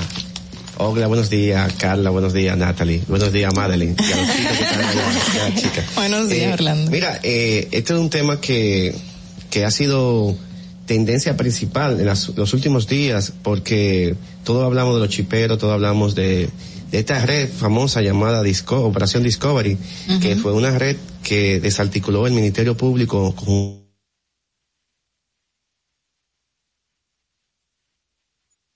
extorsionaban eh, eh, ciudadanos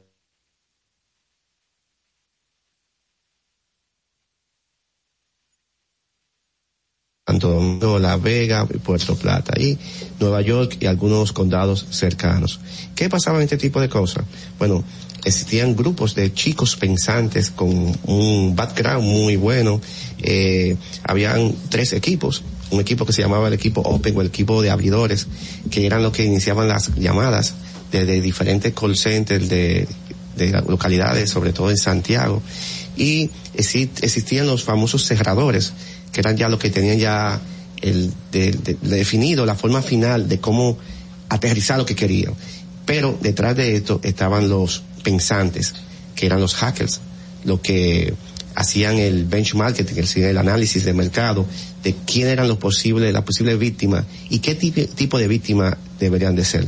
Para que tengan una idea, primero ellos se, se, se enfocaban en la parte de, de clonar las ayudas que los Estados Unidos de Norteamérica le estaban dando a sus ciudadanos por el COVID-19. Entonces ellos hacían un escáner de tráfico eh, mediante el famoso Sputnik.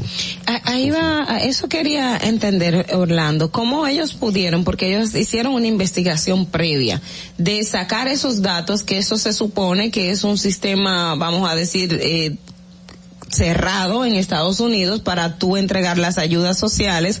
O sea, eso es algo estatal, debe tener un mínimo de, de, de seguridad. ¿Cómo pudieron Por eso yo decía ingresar? que había un grupo pensante que era lo que hacían el trabajo ya, el trabajo tecnológico. Mira, para que tengamos una idea, el spoofing, el spoofing es una suplantación de, de entidad dentro de la, la- dentro de la tecnología del internet. Y existen diferentes tipos de spoofing y ellos, por eso yo hablaba que se hacía un estudio de mercado, un escáner de internet para ver qué tipo de, de, de, de cliente, qué tipo de víctima podía ser este.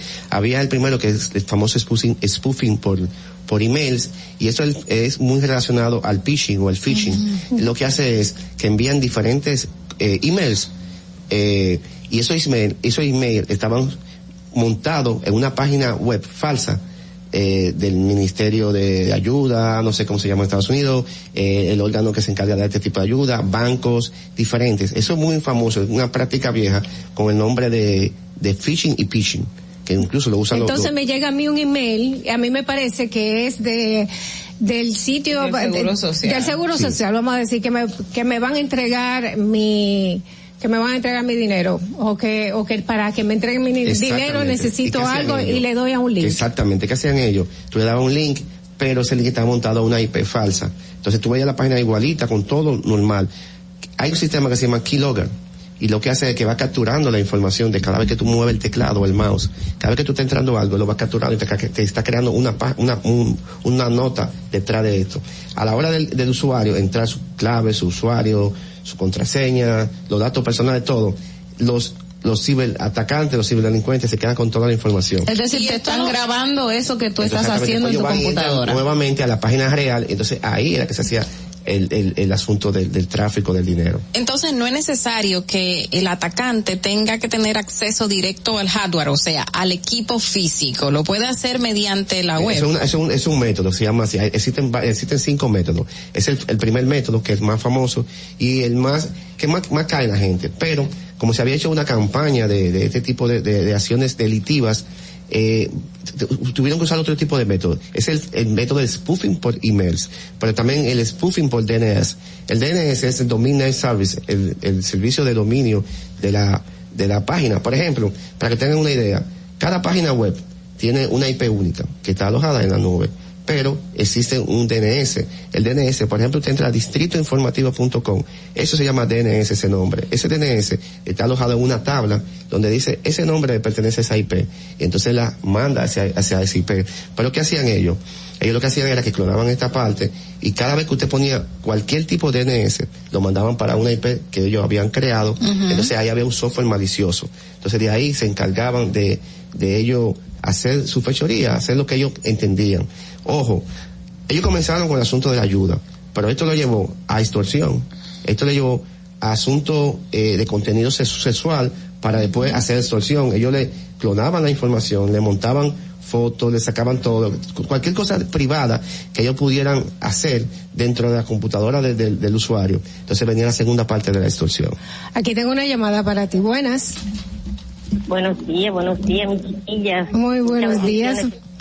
Feliz inicio de semana. Igualmente. Señor, señor Orlando. Buenos días. Eh, entonces, por los predios, por los predios de la Romana estaba el magnate Jeff Bezos. Pero ese- Dijeron ese que no era mentira, tema.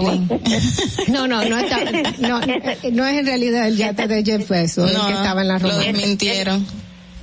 Ese no, es, ese no es mi tema. El señor Orlando, me gustaría que usted explicara cuánto ha aportado la tecnología al periodismo. Un antes y un después. Cómo era, cómo se hacía anteriormente, que se pasaba bastante trabajo, porque me- siempre me gusta ver la noticia, me gusta ver los programas de televisión y eso. Y sé que se pasaba mucho trabajo. ¿Cuánto le ha facilitado hoy día la tecnología al periodismo? Gracias. Marilyn siempre le pone tema a Orlando. Orlando, tú vas a tener que ir anotando punto por punto de los temas de Marilyn y venir a desarrollarlos aquí. No, mira, Sí, para, porque, no, porque nos saldríamos entonces del Sí, tema. bueno, vamos a responder rápido, Marilyn. Yo creo que Distrito Informativo es una respuesta a lo que ha aportado el periodismo al mundo, porque ahora mismo, mira cómo ella está lejos de su casa, quizás no está eh, de frente a una televisión o un radio, y puede hacer lujo mediante las redes sociales o mediante YouTube o una plataforma de streaming, poder ver Distrito Informativo. Yo creo que es una de las respuestas, poder, puede ser lo que ella está viendo ahora mismo, que se llama Distrito Informativo. Ah, muy bien. bueno, pues continuando con el... Entonces, Había, ah, entonces hay otra opción que se llama el spoof, el spoofing de IP. Entonces, ¿qué es lo que hace esto? Existe el sistema alojado donde hay una tabla donde definen una cantidad o rango de IP. Y la IP es con la es como un número de teléfono que cada usuario desde una computadora se conecta a internet. Cada vez que usted se conecta a internet, usted sale con un número de IP. Esa IP puede ser fija o puede ser dinámica. La IP fija es que siempre va a ser la misma. Eso es para, en este caso, por ejemplo, hay servidores, hay aplicaciones donde dicen cuál IP se puede conectar a esa aplicación. Por ejemplo, O sea, mi, mi, para ponerlo simple, para que lo puedan entender los oyentes, mi iPad tiene una IP, mi computadora tiene una IP, a donde quiera que yo voy con mi computadora y me conecto, se conecta con eso esa te, IP. eso te lo asigna el ISP, el, el, el- proveedor de servicio. Cada vez que tú sales, puede ser si es una IP dinámica, que sea una IP diferente. Pero existen compañías, por seguridad, lo que hacen es que crean IP fija hacia sus ordenadores. Y el, nada más, ellos diseñan quién puede entrar ahí. Por ejemplo, tú puedes entrar, tú tienes una IP fija, siempre va a ser la misma. Carla puede entrar en una IP fija. ¿Qué hacen los hackers? Para poder a- a entrar a esos sistemas, como es un sistema de seguridad cuando ponen una IP fija, ellos hacen es que ellos suplantan esa IP. Ellos crean ese, esa IP. Entonces, ellos simulan que ellos son esa computadora, la cual tiene permiso a entrar a ese servidor. Entonces ahí que ellos roban la información. Entonces ellos entran desde otra computadora hacia ese servidor. ¿Podría servidor ser, está por ejemplo? Yo tengo 10 IP solamente que puede entrar a mi, a mi sistema. Tú tienes permiso de entrar cada vez que tú quieras. Podría ser, por ejemplo, por- podría ser, por ejemplo, entonces una computadora o un IP de una computadora del sistema de ayuda social de los Sí, Estados ajá. Unidos, por Para que ejemplo. ya cómo funciona esto. Anteriormente hablábamos del VPN. El VPN es lo que hace que asigna una IP. Por ejemplo, usted, usted cada IP eh, asocia que usted está en un lugar en específico. Ellos te dan esa IP. Por ejemplo, tú quieres ver un una, una, una película en Colombia, pero tú estás en República Dominicana. Tú mediante un algoritmo, mediante una aplicación, tú simulas que está en, en Colombia. Exacto. Entonces eso mismo que hace. En este caso son cosas positivas. Incluso hay países como China y creo que es Rusia que la, la opción de VPN no está permitida. No te dejan usar, ellos te bloquean los VPN. No te puedes conectar ningún VPN dentro de ese país. Es como si fuera un, un, un silver delito. Si tú tratas de usar un VPN y ellos se dan cuenta, tú como que estás haciendo algo indebido. Muy bien. Y, y para este tipo de casos, porque es que hacer esa, esas maniobras requeriría de alguien que conozca el sistema y pueda darte cierto acceso. Esto de, de, de, que- de a- hasta qué punto es cierto si cualquier eh, chico bien, bien inteligente en temas tecnológicos se puede meter a cualquier Mira, lo plataforma. primero yo decía al principio que ellos hacían un benchmarking, ellos hacían una- un análisis de mercado y ellos comenzaban a ver qué tipo de usuarios ellos podían extorsionar. Ellos también podían un escáner, un, un escáner en la red para analizar el tráfico. Y analizaban el tráfico. Hay una información que yo no, no la puedo validar, porque incluso traté de comunicarme con el DICAT y el Ministerio Público antes de venir y no pude. Y es que se habla que ellos ya tenían un sistema diseñado con inteligencia artificial. ¿Qué hacía ese sistema? Ellos ese sistema lo ponían a correr en la red y el sistema le daba la puntuación dependiendo del tipo de cliente que era ese. o sea, para ver qué es lo que más la gente buscaba. Es- mediante lo que la gente buscaba, mediante la, la hora que la gente se conectaba, mediante el perfil en las redes sociales de ese usuario, él te daba una puntuación y te decía, bueno, él te hace como un muñequito, te iba formando un muñeco y te decía, este usuario, eh, usted puede atacarlo con eh, suplantación de identidad para asuntos de pornografía en redes sociales. Este usuario puede atacarlo para asuntos de la ayuda, porque se daba cuenta que tenía algunas debilidades a la hora de entrar, no verificaba esto, se conectaba de sitio, buscaba, eh, buscaba sitios web que no tenían seguridad, o sea, que no podemos entrar por ahí. Es decir, ojo, eso es una información extraoficial, todavía no le he validado si, si eso es real. Pero sí po- eso podría ser, entonces por eso podría ser que tenían tanto tipo de víctimas. Por ejemplo, tenían a los envejecientes con el tema de las ayudas sociales. Tenían personas a las cuales podían extorsionar con el tema de pornografía infantil. Y otros hechos también que según informaciones dadas por personas que han investigado, pues robaban información y con esa información estaban chantajeando Sí, a este eso, tipo eso de personas. de, de extorsión. Había extorsión de, de, ellos lo que analizaban el contenido que, que tenía dentro de su computador y el contenido de información que traficaban en la red. Cuando ellos se adueñaban de ese contenido, Carla, mira, yo tengo aquí que tú, sin ser eh, médico, tú estás eh, accionando como médico en la clínica tal. Si tú no me das tanto dinero, yo, entonces así. La luz Por eso hablábamos de un, de un abridor. El abridor era como que entraba. Cuando se necesita- se necesitaba alguna información. E incluso, él decía, te voy a mandar un correo electrónico. Yo te estoy hablando aquí de el sistema de ayuda de los Estados Unidos. Te voy a mandar un correo electrónico para que tú actualices su dato, por ejemplo.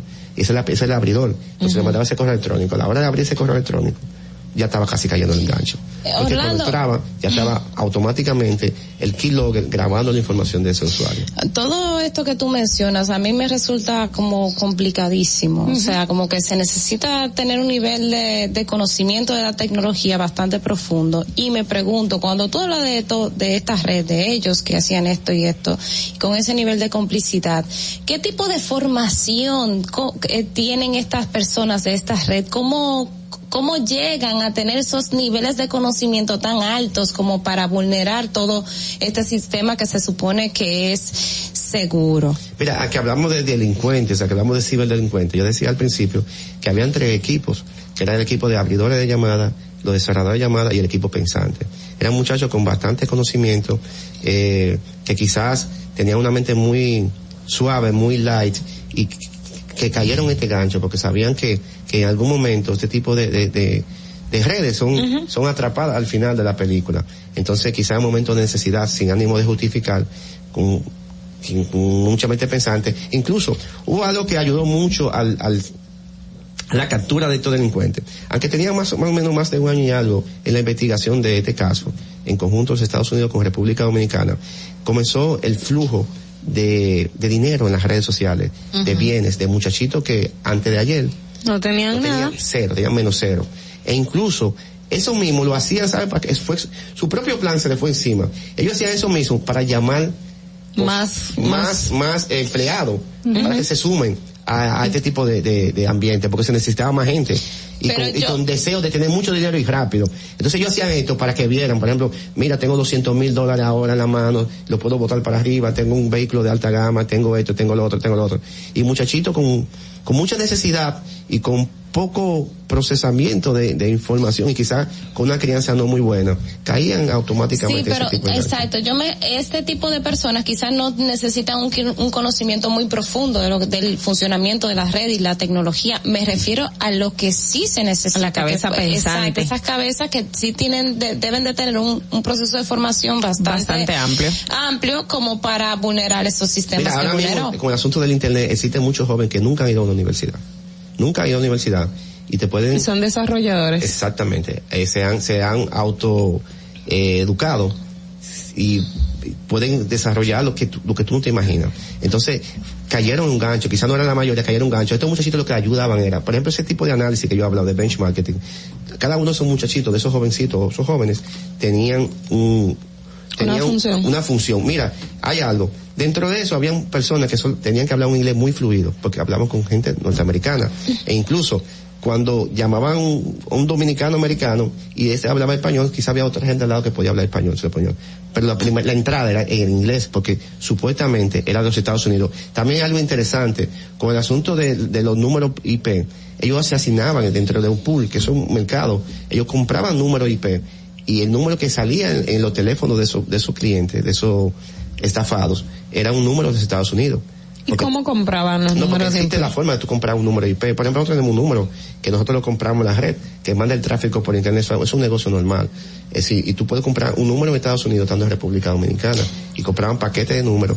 Cuando llamaban los usuarios, el usuario lo primero que veía que era un número de Estados Unidos. Es decir, el usuario no aterrizaba a su cabeza que es alguien de Estados Unidos. Cuando le hablaba en inglés, y gente con una buena dicción en inglés, date cuenta, ellos formaban su equipo con una buena dicción en inglés, el- lo que menos está creyendo es que le están robando. A diferencia de aquí, que aquí te llama un tipo de la cárcel, pero quizás por el lenguaje, tú, te das cuenta, por la bulla que está atrás. Habían call centers bien físicamente Sí. estructurados, con eh, aerola para asunto del ruido, como si fuera una cabina como esta. Entonces, había una buena inversión sobre esto. Incluso había gente que era que inyectaba el dinero. Fue algo pensado. Si la gente estaba en pandemia, sin hacer nada, y comenzaron a fluir Y ideas. recibiendo dinero del Estado. Exactamente. o sea, Ujú. se, se combinaron esas, esos escenarios. Mira, hay, algo, hay algo muy importante antes de, de tu pregunta.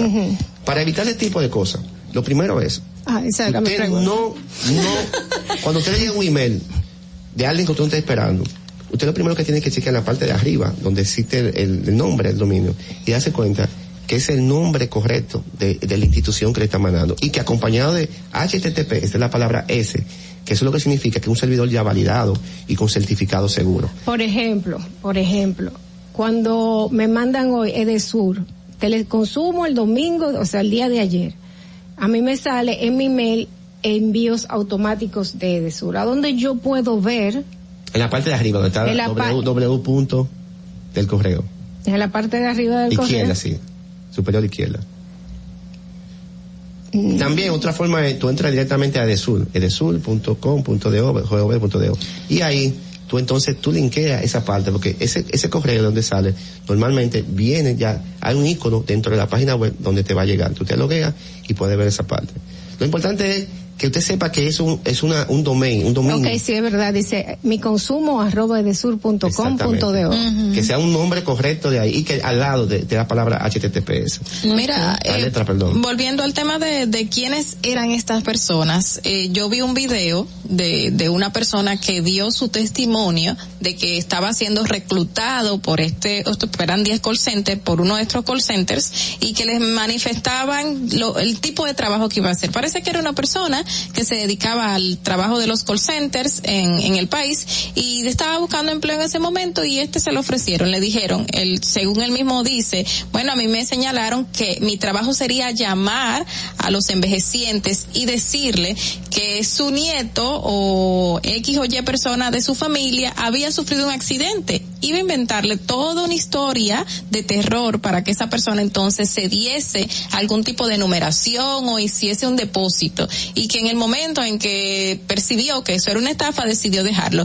Pero él, esa persona iba a ser preparada para que haga ese tipo de trabajo. Entonces me imagino que muchísimos de esos 38 que están en República Dominicana, porque las cabecillas mayormente están en Estados Unidos, eh, eh, eran orientados y le decían usted hace esto, hace esto Mira, y hay hasta algo aquello. interesante, Carla. Eh, al principio, habían pocos, pero a medida que los Estados Unidos se dio cuenta de lo que estaba pasando, compraron, com- comenzaron a cerrar lo- la brecha de seguridad informática en los diferentes sistemas. Y ese tipo de, de spoofing que yo hablo, ellos fueron usando métodos y medidas para que eso no pasara. Cuando los hackers se, se vieron como que bajaron mucho, ellos comenzaron a utilizar otro tipo de métodos. Y entonces ahí viene el método que tú dices. Ya como no podían entrar electrónicamente de una manera muy fácil, entonces ellos comienzan a utilizar métodos diferentes. Ujú. O sea, ahí comienzan a agrandar el equipo porque necesitan mucho más víctimas. Ya no era de 10 víctimas caía 9, pero ahora de 10 víctimas caía quizá una solamente. Y necesitaban más y más y más. Entonces ahí es que entra esa parte. Bueno, pues eh, ya para cerrar, las formas de que nos podemos cuidar es chequear que tenga HTTP. no aceptar correo de nadie que usted no conozca. Y si alguien le llama o si alguien le escribe por las redes sociales, usted hace una llamada y validar esa parte. Que eso pasa mucho. Mira, deposítame o tengo un problema y usted, ay, ingenuamente Ujú. va. Mira, por ejemplo, Dolphy no tiene necesidad de pedirme tres mil pesos. O Llame que a una persona que tiene mucho que no te escribe de repente te dice, Entonces, mira, te voy a pedir un llamada favor. y- o decirle hasta que no me llame no te voy a hacer lo que tú me estás pidiendo. Entonces, básicamente ese Ay, tipo a mí me ha pasado eso y yo he llamado y nadie me lo coge. no, no deposito. Bueno, pues eh, señores, nada, tener los ojos bien abiertos porque todo lo que tú has dicho pues nos da a nosotros la impresión de que esto este es un grupo que gracias a Dios fue atrapado, pero pueden surgir personas O pueden haber más. puede que le den continuidad, que le den continuidad o que haya otras personas que estén en esto, así que tenemos que tener los ojos bien abiertos. Vamos a continuar con Distrito Informativo cuando son las 8 y 19 de la mañana. Vamos una breve pausa y volvemos. Atentos, no te muevas de ahí. El breve más contenido en tu distrito informativo. El turismo no estaba entrando aquí a Samaná. Era muy mínimo. La pandemia y la situación del peaje fueron dos cosas difíciles. El peaje sombra, le han quitado los precios, está entrando más turismo aquí a Samaná, más personalidades, no solamente yo, sino todo Samaná, todas las comunidades como las galeras, la terrena, todo el sector turístico, estamos dando gracias a Dios. Estamos muy satisfechos, orgullosos. Aquí hubo un cambio, yo diría 100%. Nuestro señor presidente, que Dios lo bendiga mucho, nos ha facilitado muchas cosas aquí. Ahora no, ahora gracias a Dios todo el mundo aquí en Samaná. Estamos felices en la vida. Gobierno de la República Dominicana. Síguenos en nuestra cuenta de Instagram para mantenerte informado de todo lo que sucede en el programa. Arroba Distrito Informativo. Glen Beauty Salón con su Nails Bar Spa y Estética. Somos un centro equipado con las mejores tecnologías de belleza y un personal capacitado listo para que tengas una experiencia glam. Contamos con las técnicas más avanzadas de uñas, spa y centro de estética. Somos especialistas en reparación e hidratación de cabello botox capilar. Glam tiene para ti todo lo que necesitas para consentirte. Visítanos en la prestigiosa zona de Bellavista.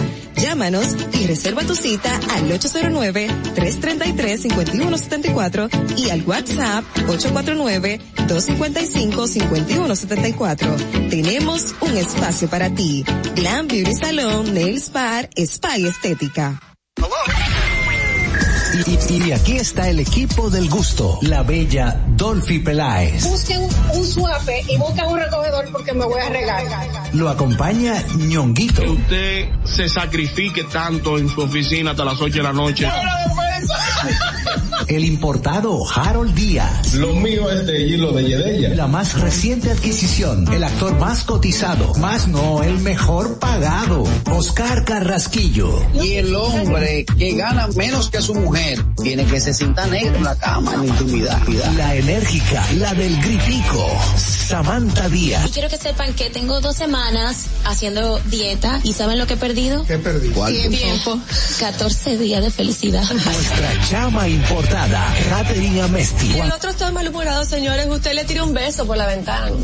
Juan Carlos Pichardo. Señores, esto es el gusto de las 12. Sintonice a partir de las 12 del mediodía por La Roca 91.7. Si quieres más diversión, no busques, no hay más. Te acompañan de lunes a viernes, de 12 a 2 de la tarde por La Roca 91.7 FM. E- El gusto de las 12. Soy Yulisa de la Cruz, soy estilista en belleza. Yo decidí mudarme para acá, pero yo no tenía dinero. Me hablaron de Banca Solidaria Promipyme. Con el primer préstamo compré un sillón y empecé a comprar cositas para el salón. Con el último préstamo que me dieron, pagué todas las deudas que tenía de esos préstamos diarios y semanales. Le exhorto a todas las mujeres emprendedoras, estilistas, que vayan a Promipyme. El país va por buen camino porque el gobierno no ha abierto muchas puertas. Estoy mejor ahora, gracias a Dios.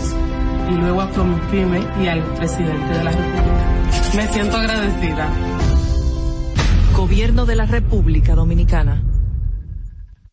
Si quieres participar en el programa, envíanos tu nota de voz o mensaje escrito al WhatsApp 862-320-0075. 862-320-0075. Distrito Informativo. ¿Viste qué rápido? Ya regresamos a tu Distrito Informativo. Y señores, buenos días, lunes. 8 y 24 de la mañana, lunes 14 de marzo. Mañana se cobra, ñonguito estará contento. Ay, ñonguito. Un besito, ñonguito, nos vemos ahorita. Bueno, señores, vamos a continuar con Distrito Informativo, el nuevo orden de la radio. Y vamos a pasar a sus notas de voz de en la pregunta de hoy. ¿Estaría usted de acuerdo con que se eliminen los subsidios de los combustibles a empresas y a transportistas. Usted también puede llamarnos a nuestra línea sin cargo 809-219-47 en este momento si quiere opinar. Vamos primero con nuestras notas de voz. Adelante, Fernando. Buenos días, chicas. Sí, entiendo que deberían de eliminarle los subsidios a Ay, las empresas. bajita. Porque dígame usted, por ejemplo, a la Barrick, ¿qué hacen subsidiándola? A los de los combustibles no estaría tan de acuerdo porque luego los transportistas suben el pasaje a 100 pesos de una esquina a otra. Es, es verdad, es verdad. Un chantaje. No, y yo entiendo que es verdad, que porque a la barri le están subsidiando. Vamos a ver otra. Buen día. Entiendo que es un tema que se debe tratar minuciosamente con corta uña, no ni con pinzas, porque si a los transportistas le quitan esta opción, pues eh, la población sufriría esto, porque le, le van a aumentar el pasaje triplicamente. Entonces entiendo que se debe analizar bien antes de quitar todo esto. Buenos días. Muy buenos días y gracias por su comentario. Continuamos. aquí en este país, digamos, el pobre ha sido pisoteado. Aquí los empresarios, aquí ninguno, porque están llevados pagan impuestos, aquí ninguno. Aquí esto, esto se viene dando desde años. Pepín Corripio aquí no paga impuestos. Juan Ramón Gómez aquí no paga impuestos, pagan cositas así nada más. Raineri no paga impuestos tampoco, ¿me entiendes ya?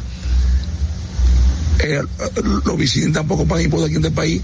Aquí nosotros, los dominicanos, vivimos alquilados, mejor dicho. El dominicano aquí no tiene derecho a nada, más que beberse una cerveza, ir al baño y, y la cocina nada más. Pero señores, nosotros estamos aquí viendo de más en un corral para que esa gente nos usen. Ya basta. Ya basta que eso siga pasando. Indignado el hombre. Bastante. Bueno, pues vamos a continuar con nuestra... decir que vivimos alquilados, como que estamos... Estamos pagando todo. No, de verdad vivimos alquilados. Bueno, en este país. Eh, de- Una yo- mentira. Yo, estoy viendo que en Estados Unidos se presentó, cuando se presentaron los impuestos de Donald Trump, yo, vi- yo me sentí indignada. Muchacha. Bueno, eh, vamos a continuar. Nuestra pregunta, ¿estaría usted de acuerdo con que se eliminen los subsidios de los combustibles a empresas y transportistas? Bueno, en, en ese caso de la subida de los combustibles, está subiendo todo, pero no hay aumento salarial. Porque ¿qué hacen con subir la canasta familiar, el combustible, si el sueldo no lo sube? Entonces, si le aumentan a uno el sueldo, uno se sentiría conforme, pero así uno no se siente conforme con esa subida que le están dando. ¿Con qué dinero uno va a seguir comprando? Vamos a tener que comer piedra.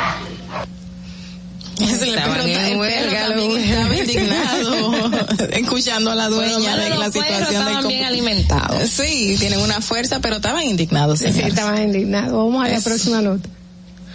Buenos días a ese formidable equipo de Distrito Informativo. Que Dios los llene de bendiciones. Bueno, 100% de acuerdo en que se eliminen los subsidios tanto a los empresarios poderosos, como por ejemplo una minera que hay por ahí, y demás, así como también a los transportistas, porque sabemos que esos subsidios, en el caso de los transportistas, no se prestan más que para mafias e inclusive los empresarios que reciben combustible subsidiado, que les regala combustible el gobierno, se dedican a la comercialización de ese derivado de petróleo que reciben sin costo alguno. Así que por mí que le eliminen el subsidio a todo mundo. Bueno, todo el mundo. Vamos a ver la próxima, Fernando. Bueno, déjame decirte que a mí, a mí me da lo mismo que se eliminen como que no se eliminen. Oh, yo wow. nunca, total, yo nunca he, he tenido beneficio de eso. A mí no me importa que se, que se eliminen o que no, o que lo den, me da lo mismo. Ahora, si a mí me fueran a, a dar un, un, un subsidio de combustible para mi, para mi vehículo, sí, ahí sí me importa que no se eliminen, pero como no me dan nada, a mí no me importa eso. Bueno, pero le afecta. No, ella le afecta más si usted tiene carro. No, independientemente de que no tenga vehículo, también le afecta. Porque a raíz de ese aumento todo lo demás sube, señores. Ese es el problema. Exacto. eh, Es un efecto dominó. Exacto. A todos nos afecta. A mí me causó mucha gracia. A mí, a mí no me, A mí no me importa. Eh, pero sí le afecta. Bueno, ese desconocimiento, desconocimiento, Ajá. porque usted tenga claro que sí, cariño, le afecta. Vamos con la otra nota de voz. Bueno, déjame decirte A la que a mí señora. preguntó a Fernando. No, no estoy de acuerdo que se eliminen los subsidios porque luego el costo será traspasado a la población. Tú sabes que uno de los, eh, ya seguimos con otras notas. ¿eh? No, adelante. Que uno de los problemas de este tema de subsidios, en términos generales, es que a veces es muy difícil identificar, eh, por ejemplo, quién necesita subsidio y quién no. En materia de combustible, al final todos salimos beneficiados porque tanto el que anda en una jipeta, pues recibe el, el, el precio de la gasolina de igual forma que el que anda eh, eh, haciendo trabajo de motoconcho. Entonces, pero cuando tú te, te vas como a la realidad, a, a, a cómo identificar esas ayudas sociales, a veces es difícil de aplicar, incluso tú de- definir, por ejemplo, el, eh, cuáles son los quintiles que, que, lo necesitan. Entonces, pero cómo tú identificas esos quintiles, cómo tú identificas esa población que realmente necesita esos subsidios. Eh, es muy, es muy difícil para, en términos del gobierno, eh, comenzar a, sobre todo, eh, eh, tener los mecanismos para llegar a esas personas que sí lo necesitan. Hay otras formas, por ejemplo, el programa Supérate, que a través de CIUVEN, y ellos tienen un sistema, una plataforma que te permite visualizar, sobre todo te, te valida lo que es la pobreza monetaria. Entonces, a raíz de la cantidad de ingresos que tiene esta persona, pues entonces sí se identifica si es pobre o no, y las condiciones también, no solamente pobreza monetaria, sino también que se miran otras condiciones, las condiciones como están las casas, cómo viven estas personas, entonces ahí eso sí es más fácil identificar, pero hay otros subsidios que podrían bien planificarte, que la gente dice, mira, eso podría ser, o sea, subsidio al, al, al combustible, pero ¿cómo tú identificas Yo esa cantidad de escuché, personas? yo escuché al ministro de Economía, Planificación y Desarrollo, eh, Miguel Seara, plantear que est- estarían haciéndolo por un tema eh, sector, eh, no sectorizado, sino tipo como supérate, que, que habría como que identificar a los transportistas o algo así, que iba a haber como focalizados, es la palabra correcta que lo utilizó, que se estaría buscando un poco ese mecanismo, pero es como lo plantea Natalie, no sabemos qué tan seguro sea porque es bien difícil tú identificar, sobre todo porque en las calles, además de los transportistas que están sindicados, hay muchos que son piratas, lo que normalmente se conocen como piratas, que son también otras personas que están dedicadas al concho, pero que no están bajo un sindicato pagándole unos recursos y no sé qué otra cosa para el tema de los combustibles. Ahora lo que se ha visto, y es como vimos en algunos casos, la mafia que se creó a través de los subsidios de los combustibles, que muchos transportistas tenían sus estaciones de combustible donde vendían ese mismo que se le estaba subsidiando para los afiliados. Sí, yo creo que si se hace focalizado en los mismos sindicatos se podía se podría determinar quiénes son los necesitados, obviamente con un, un prof- una investigación más Una profunda, depuración. claro, una depuración total y y no y sería sería bueno que se mantuviese porque independientemente de todo es verdad lo que dicen algunos de los que han mandado las notas de voz. Esto atraería arrastraría un aumento de los precios de los combustibles eh, y los precios de los pasajes. Y eso afectaría a la población que se está trasladando todos los días en un vehículo público. Y es bueno mantenérselo ahora. En cuanto a las empresas eh, habría que determinar qué empresas realmente lo necesitan y qué y cuáles no. Y decir bueno esta no vamos a sacarla. Esta sí vamos a dejarla. Y determinar obviamente eh, cuantiosamente que esto nos va a beneficiar económicamente a todos nosotros. A eso es que yo me refiero en realidad. Los transportistas me parece que con los sindicatos se puede poner bastante difícil el asunto porque ellos simplemente suben el transporte y se acabó. Y le quitan el subsidio y nosotros al final somos los que vamos a pagar la diferencia.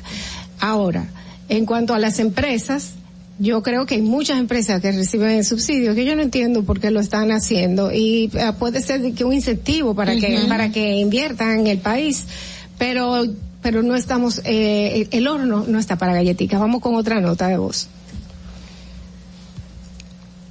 Claro que estamos de acuerdo. No yo, el pueblo está de acuerdo con que se elimine el subsidio a esas empresas de los transportistas. ¿Por qué? Porque eso es echándole aceite a carne gorda. Eso es alimentando a los que más pueden. Entonces, no es justo que los eh, combustibles estén altísimos y nosotros, el pueblo, pagando eh, combustible caro. Estamos de acuerdo de que, eso se elimine y a la gente de la casa se le trate mejor, al pueblo. Bien, ahí está. Eh, Fernando, con la próxima. Tenemos muchas. Nos está llevando quien nos trajo con los combustibles subsidiados a la empresa y al transporte. Y ahora sí se lo quitan, nos lleva Mágaro. ¿Quién lleva Mágaro. No sé quién es. Bueno, vamos a ponerle nombre a Mágaro, pero cada quien en su mente. Vamos, vamos con la otra nota. Buenos días, Distrito Informativo.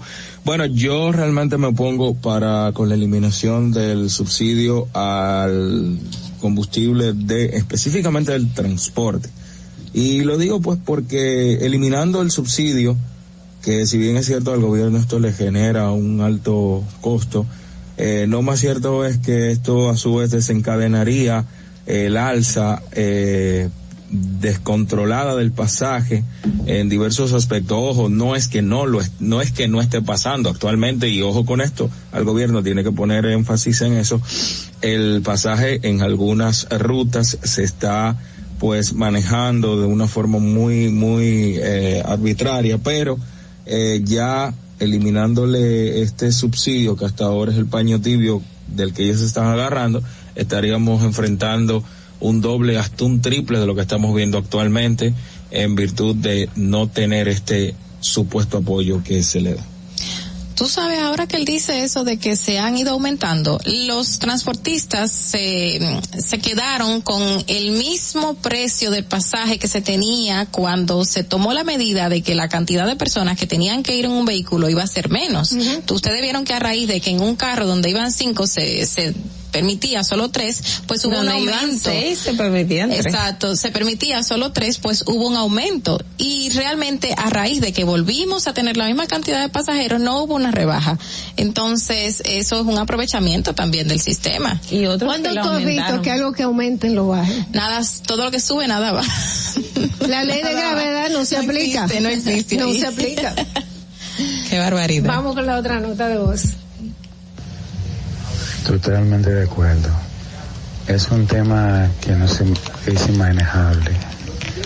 Los industriales, los empresarios no deben cobrar subsidio, porque ya que ellos no se lo transmiten al consumidor.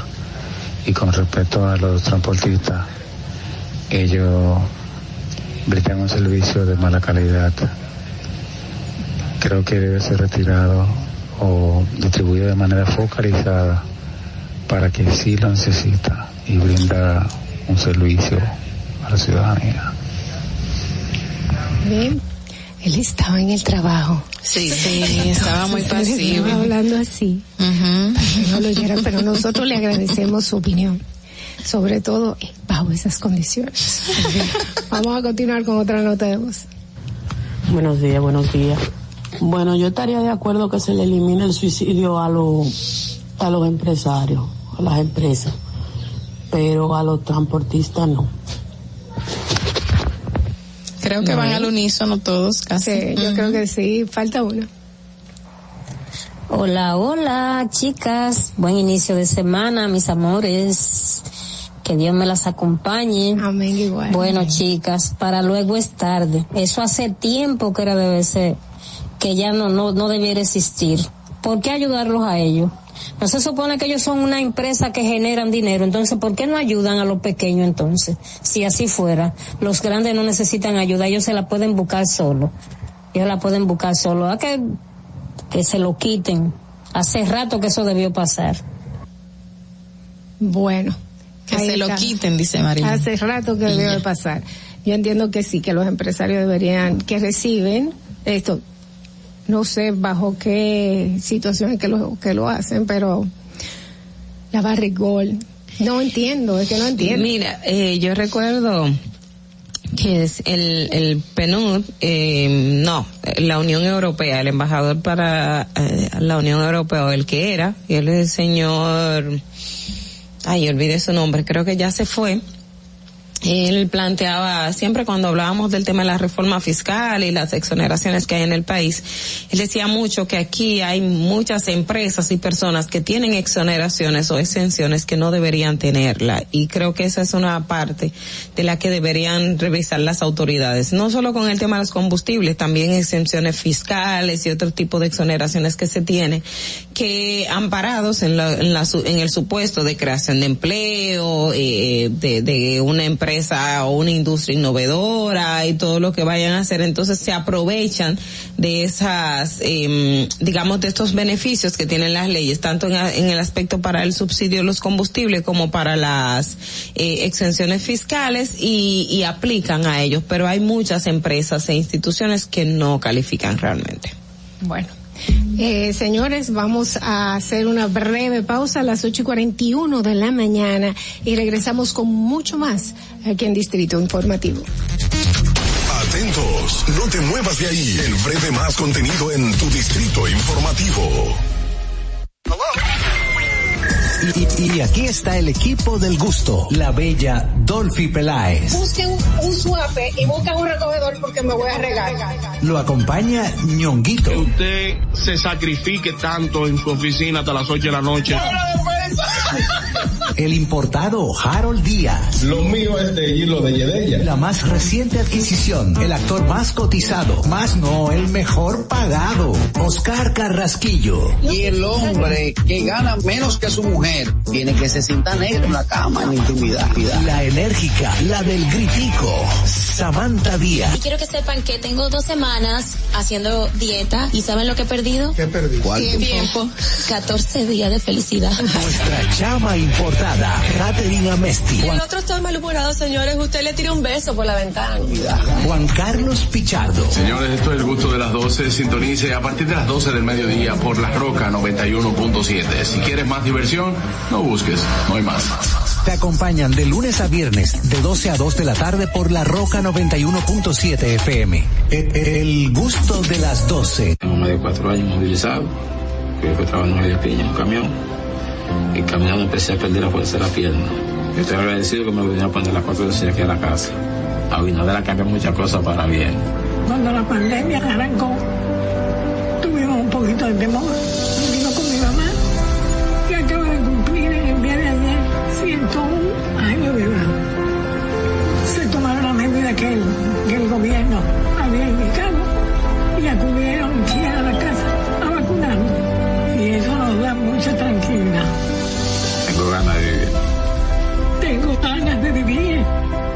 Tengo muchas ganas de vivir, por eso me estoy cuidando. Gobierno de la República Dominicana. Estamos en YouTube. Disfruta de nuestro contenido. Suscríbete, dale like y comenta. Distrito Informativo. Ahí mismito donde estás. O tal vez aquí, recostado bajo una mata de coco. O en la arena tomando el sol. O dentro del agua, no muy al fondo. O simplemente caminando por la orilla. Ahí mismo, abre tu nueva cuenta móvil BH de León. 100% digital y sin costo. La creas en minutos con cero pesos desde Móvil Banking Personal. Ábrela donde quieras. Solo necesitas tu celular. Banco BH de León. Estás disfrutando de Distrito Informativo.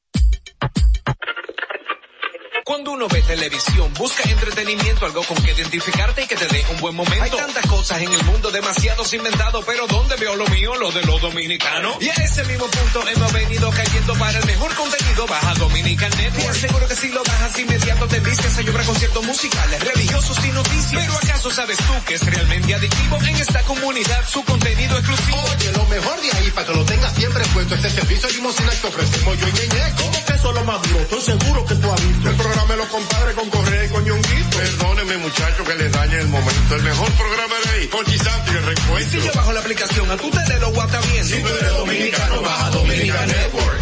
Solo con- por mi edad conseguía trabajo en Casa Familia. Ahora yo, a través del curso que hice, auxiliar del cuidado y atención al adulto mayor, la técnica y los conocimientos que, que me aplicaron en el curso con Supérate y a través de la facilitadora, en verdad son 100%. Antes de darle terapia, tú tienes que tomarle presión arterial porque no todo el mundo se le puede dar un masaje. A veces, aunque te salgan las lágrimas, tienes que secártela. Yo le diría de verdad al presidente que no se pare ahí, que siga dando conocimiento. Una persona de mi edad lo va a hacer porque quiere progresar, porque quiere trabajar, quiere echar para adelante. Gobierno de la República Dominicana. ¿Viste qué rápido? Ya regresamos a tu Distrito Informativo. Bien, señores, 8 y 45 de la mañana. Feliz lunes a esos que están ahora mismo entrando a su carro y diciendo, güey, voy tarde para el trabajo. Nosotros te, te vamos a acompañar. Bueno, y señores, el fin de semana se habló muchísimo. Está Jeff Bezos en República Dominicana. Y eh, no, no es el yate de Jeff Bezos que salió en Twitter y que se hizo viral. Muchísima gente le dio retweet y decía, bueno, ahí está Jeff Bezos. Este es, eh, este yate se llama The Flying Fox. Y usted puede googlear el nombre y le sale que, es de Jeff Bezos, pero no. Eh, este Flying Fox es supuestamente el yate más grande que se puede rentar por el módico precio de 4 millones de dólares semanales. Cuando te veas es un yate, es un, un yate alemán y el número 18 más grande del mundo. Amazon hace mucho tiempo hace unos años ya, eh, negó que era de besos, que no sabía de quién era, y que eh, el yate de besos, que es un, uno de vela, eh, que será el yate de vela más grande del mundo, es el oceánico I-721. Ujú. Mira, y justamente yo lo vi en todas las redes sociales y vi que los medios lo decían así con mucho, mucha eh, efusividad. Fulano está aquí. Mucha seguridad. Exacto. Y mostraban un video de una discoteca donde el señor Besos eh, se encontraba con una mujer y decían que es su nueva pareja, pero sin embargo nadie investigó y no se dio cuenta que ese video es de hace dos años y ni siquiera fue grabado aquí, fue, fue grabado en Miami hace dos años. Esa es la parte y ahí va la, la- el aspecto de la responsabilidad de los medios, de los periodistas, de todo el mundo de querer un like, de querer Medios un rating. oficiales, Oh, señores, exacto. que uno se lleva de verdad para buscar su, su fuente de información. Exactamente, entonces por el tema de que, ah bueno, está en las redes, eh, eh, ahí lo publicó fulano, lo tiene sutano, que es verdad, que puede ser, que presuntamente, y amparados en que ponen, bueno, supuestamente o se presume, eso es una falta, es una irresponsabilidad gravísima que están incurriendo muchos medios de comunicación, los tradicionales y los, y los de la nueva ola esta de, de de las redes. Si usted no tiene una información confirmada Acabada. de que esto es, no hay por qué sumarse a la ola de que est- esto está generando like, que se está comentando en las redes. Haga la diferencia, haga la diferencia, haga su diligencia, su trabajo, que es investigar. Y quienes hicieron su diligencia y su trabajo fueron muchísimas personas que preguntaban que qué hacían una cantidad de caballos en la tarde del sábado por el Distrito Nacional. Y justamente eh, este medio, el Diario Libre, publicó, en eso hizo la diferencia, que se iba a relanzar, estos caballos estaban en la ciudad capital porque era un inicio del relanzamiento de la Feria Agropecuaria Nacional que se va a llevar en la República Dominicana, que no se había hecho porque obviamente estábamos en plena pandemia y estábamos evitando ese tipo de aglomeraciones. Y tan, tan icónico que desfilaron por parte de las calles del distrito en caballos anunciando el relanzamiento de la Feria Agropecuaria. Muy diferente, eh, eran 400 caballos, muchísimas personas y esto eh, comenzó en la autopista 30 de mayo dirigiéndose, eh, bueno, no, eh, recorrieron Winston Churchill, Avenida Independencia, Gustavo Mejía Ricard, Abraham Lincoln y terminaron en la autopista 30 de mayo donde se eh, dirigieron a la ciudad ganadera. 400 caballos, señores. Bueno, también vimos a los bomberos ayer desfilar en su día de los bomberos. Yo tuve la oportunidad de encontrarme con ellos en la Lincoln y esperar mi mis tres minutos de campeona de bomberos diciéndole adiós. Los niños eh, que pasaban o que estaban ahí se apiaban para, para no tan solo decirle adiós, algunos querían saludar a los bomberos, fue algo muy bonito. Qué bonito.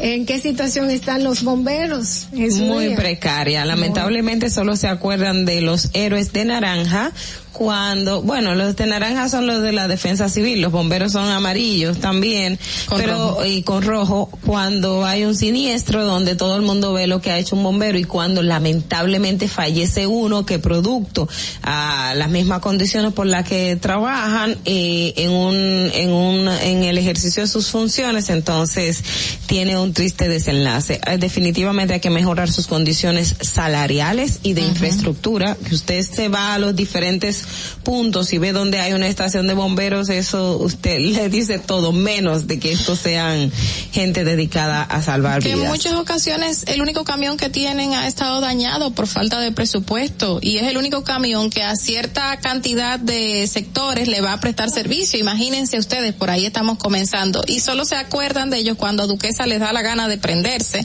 que no sé, que nunca tiene un gran trabajo de terminación este vertedero a cielo abierto que supuestamente ahora se Esperemos que no veamos otros otro siniestro como este y que lamentablemente es una de las situaciones en que los bomberos tienen que entrar eh, es 100% de día, de noche, de tarde, sin ningún tipo de restricción porque tienen que apagarla y tienen que sofocar esa situación que se vive ahí. Esos son uno de los momentos en que nos acordamos de ellos, lamentablemente. Miren, hay otra información que quiero dar y es que ocurrió este fin de semana el lamentable, bueno, pues deceso del periodista estadounidense Brent Renault en Ucrania. Fue tiroteado, el vehículo en el que andaban fue tiroteado en una zona en Irpin, que, que queda cerca de Kiev, y bueno, pues resultó con una bala en el cuello y, y, y murió. Es es este periodista estadounidense, también era director de documentales, eh, tenía 50 años. El periódico El País señala y, y leo una cita de otro compañero que resultó herido. Eh, un, un colombiano que resultó herido mientras se transportaban decía que eh, Renault recibió un disparo en el cuello que le mató mientras dos, eh, sus dos compañeros de viaje resultaban heridos. Es el segundo reportero que muere cubriendo la guerra de Ucrania provocada por la invasión rusa desde el pasado 24 de febrero. Eh, el otro fue un, el, el ucraniano Yevgeny Sarkun, que perdió la vida el pasado 12 de marzo. Dice que estábamos cruzando el primer puente de Inirpin, eh, íbamos a grabar otros refugiados que estaban saliendo de la localidad. Alguien nos ofreció un coche para llevarnos al otro puente y al cruzar el puesto del control empezaron los disparos. El conductor dio la vuelta, pero siguieron disparando. Mi amigo Brent Renault tenía un tiro en el cuello y se quedó atrás. Nos separamos. Eso dijo el fotógrafo eh, que fue herido, arre, apellido Arredondo. Uh -huh. Eso antes de que de que supiera que, que al final eh, su compañero resultó eh, fallecido. Bueno. Señores, esas son de las de las labores a veces que hacen el, el, el periodista que eso eso este señor está ya tenía experiencia Renault, el que falleció ya tenía experiencia haciendo coberturas eh, de otras guerras y bueno pues estaba haciendo su trabajo siempre es lamentable que este tipo de cosas sucedan en escenarios como eso, porque finalmente es una persona que fallece eh, haciendo su labor. De informarnos, de, de traernos la verdad, porque lo, es muy difícil hay... en las guerras que uno tenga eh, acceso a la verdad, porque siempre van a haber dos versiones. Exacto, y hay que ver también cuáles fueron las condiciones, porque eh, los miembros de la prensa son eh, personas protegidas durante un conflicto armado, es decir, está prohibido por el Código de Ginebra y todo lo que tenga que ver con conflictos internacionales, eh, que porque no son combatientes, es no, decir, sí. el periodista, el personal de salud y otro tipo de personal que está protegido eh, por los, el Código de Ginebra que tiene que ver con los conflictos internacionales. Entonces hay que ver cómo ocurrió, bajo qué condiciones pudieron tirotear el uh -huh. vehículo donde iban los medios que hay de, muchísimos de periodistas, hay muchísimos periodistas en Ucrania uh -huh. de todo el mundo sí, ahora mismo, sí. pero puede ser que haya sido el cambio de vehículo como lo indica la hay historia. Que, y cómo cambio de vehículo, y por qué exacto. fueron a cambiar vehículo. Eh, bueno, eh, señores, ya por último y rapidito, eh, están está el briefing y le voy a dar siempre pues el mérito a la información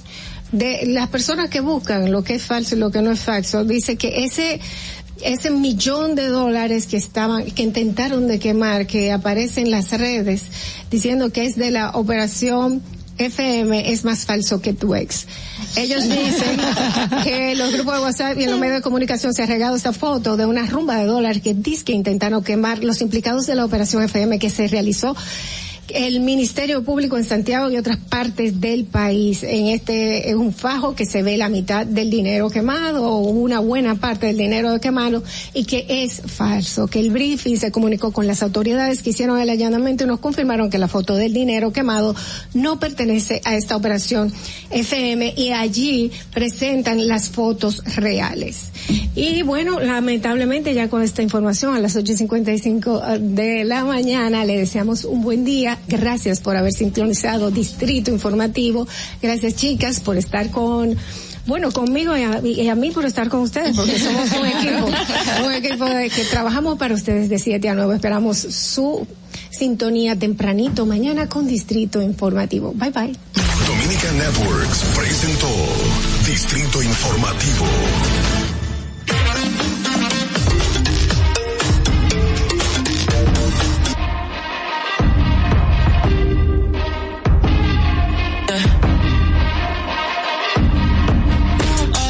Not afraid to let go. Uh, you decide if you're ever gonna let me know. Yeah, suicide if you ever try to let go. Uh, I'm sad, I know, yeah. I'm sad, I know, yeah. I'm not afraid to let go. Uh, you decide if you're ever gonna let me know. Yeah. Suicide if you ever try to let go. Uh, I'm sad, I know, yeah. I'm sad, I know, yeah. I gave her everything. She took my heart and left me I think broken hearts contagious. I won't fix, I'd rather weep. I'm lost and I'm found, but it's torture being in love. I love when you're around, but I fucking hate when you leave. Eyes I'm not afraid to let go. You decide if you're ever gonna let me know. Yeah, suicide if you ever try to let go. Uh, I'm sad, I know, yeah. I'm sad, I know, yeah. Not afraid to let go. Uh, you decide if you're ever gonna let me know. Yeah, suicide if you ever try to let go. Uh, I'm sad, I know, yeah. I'm sad, I know, yeah.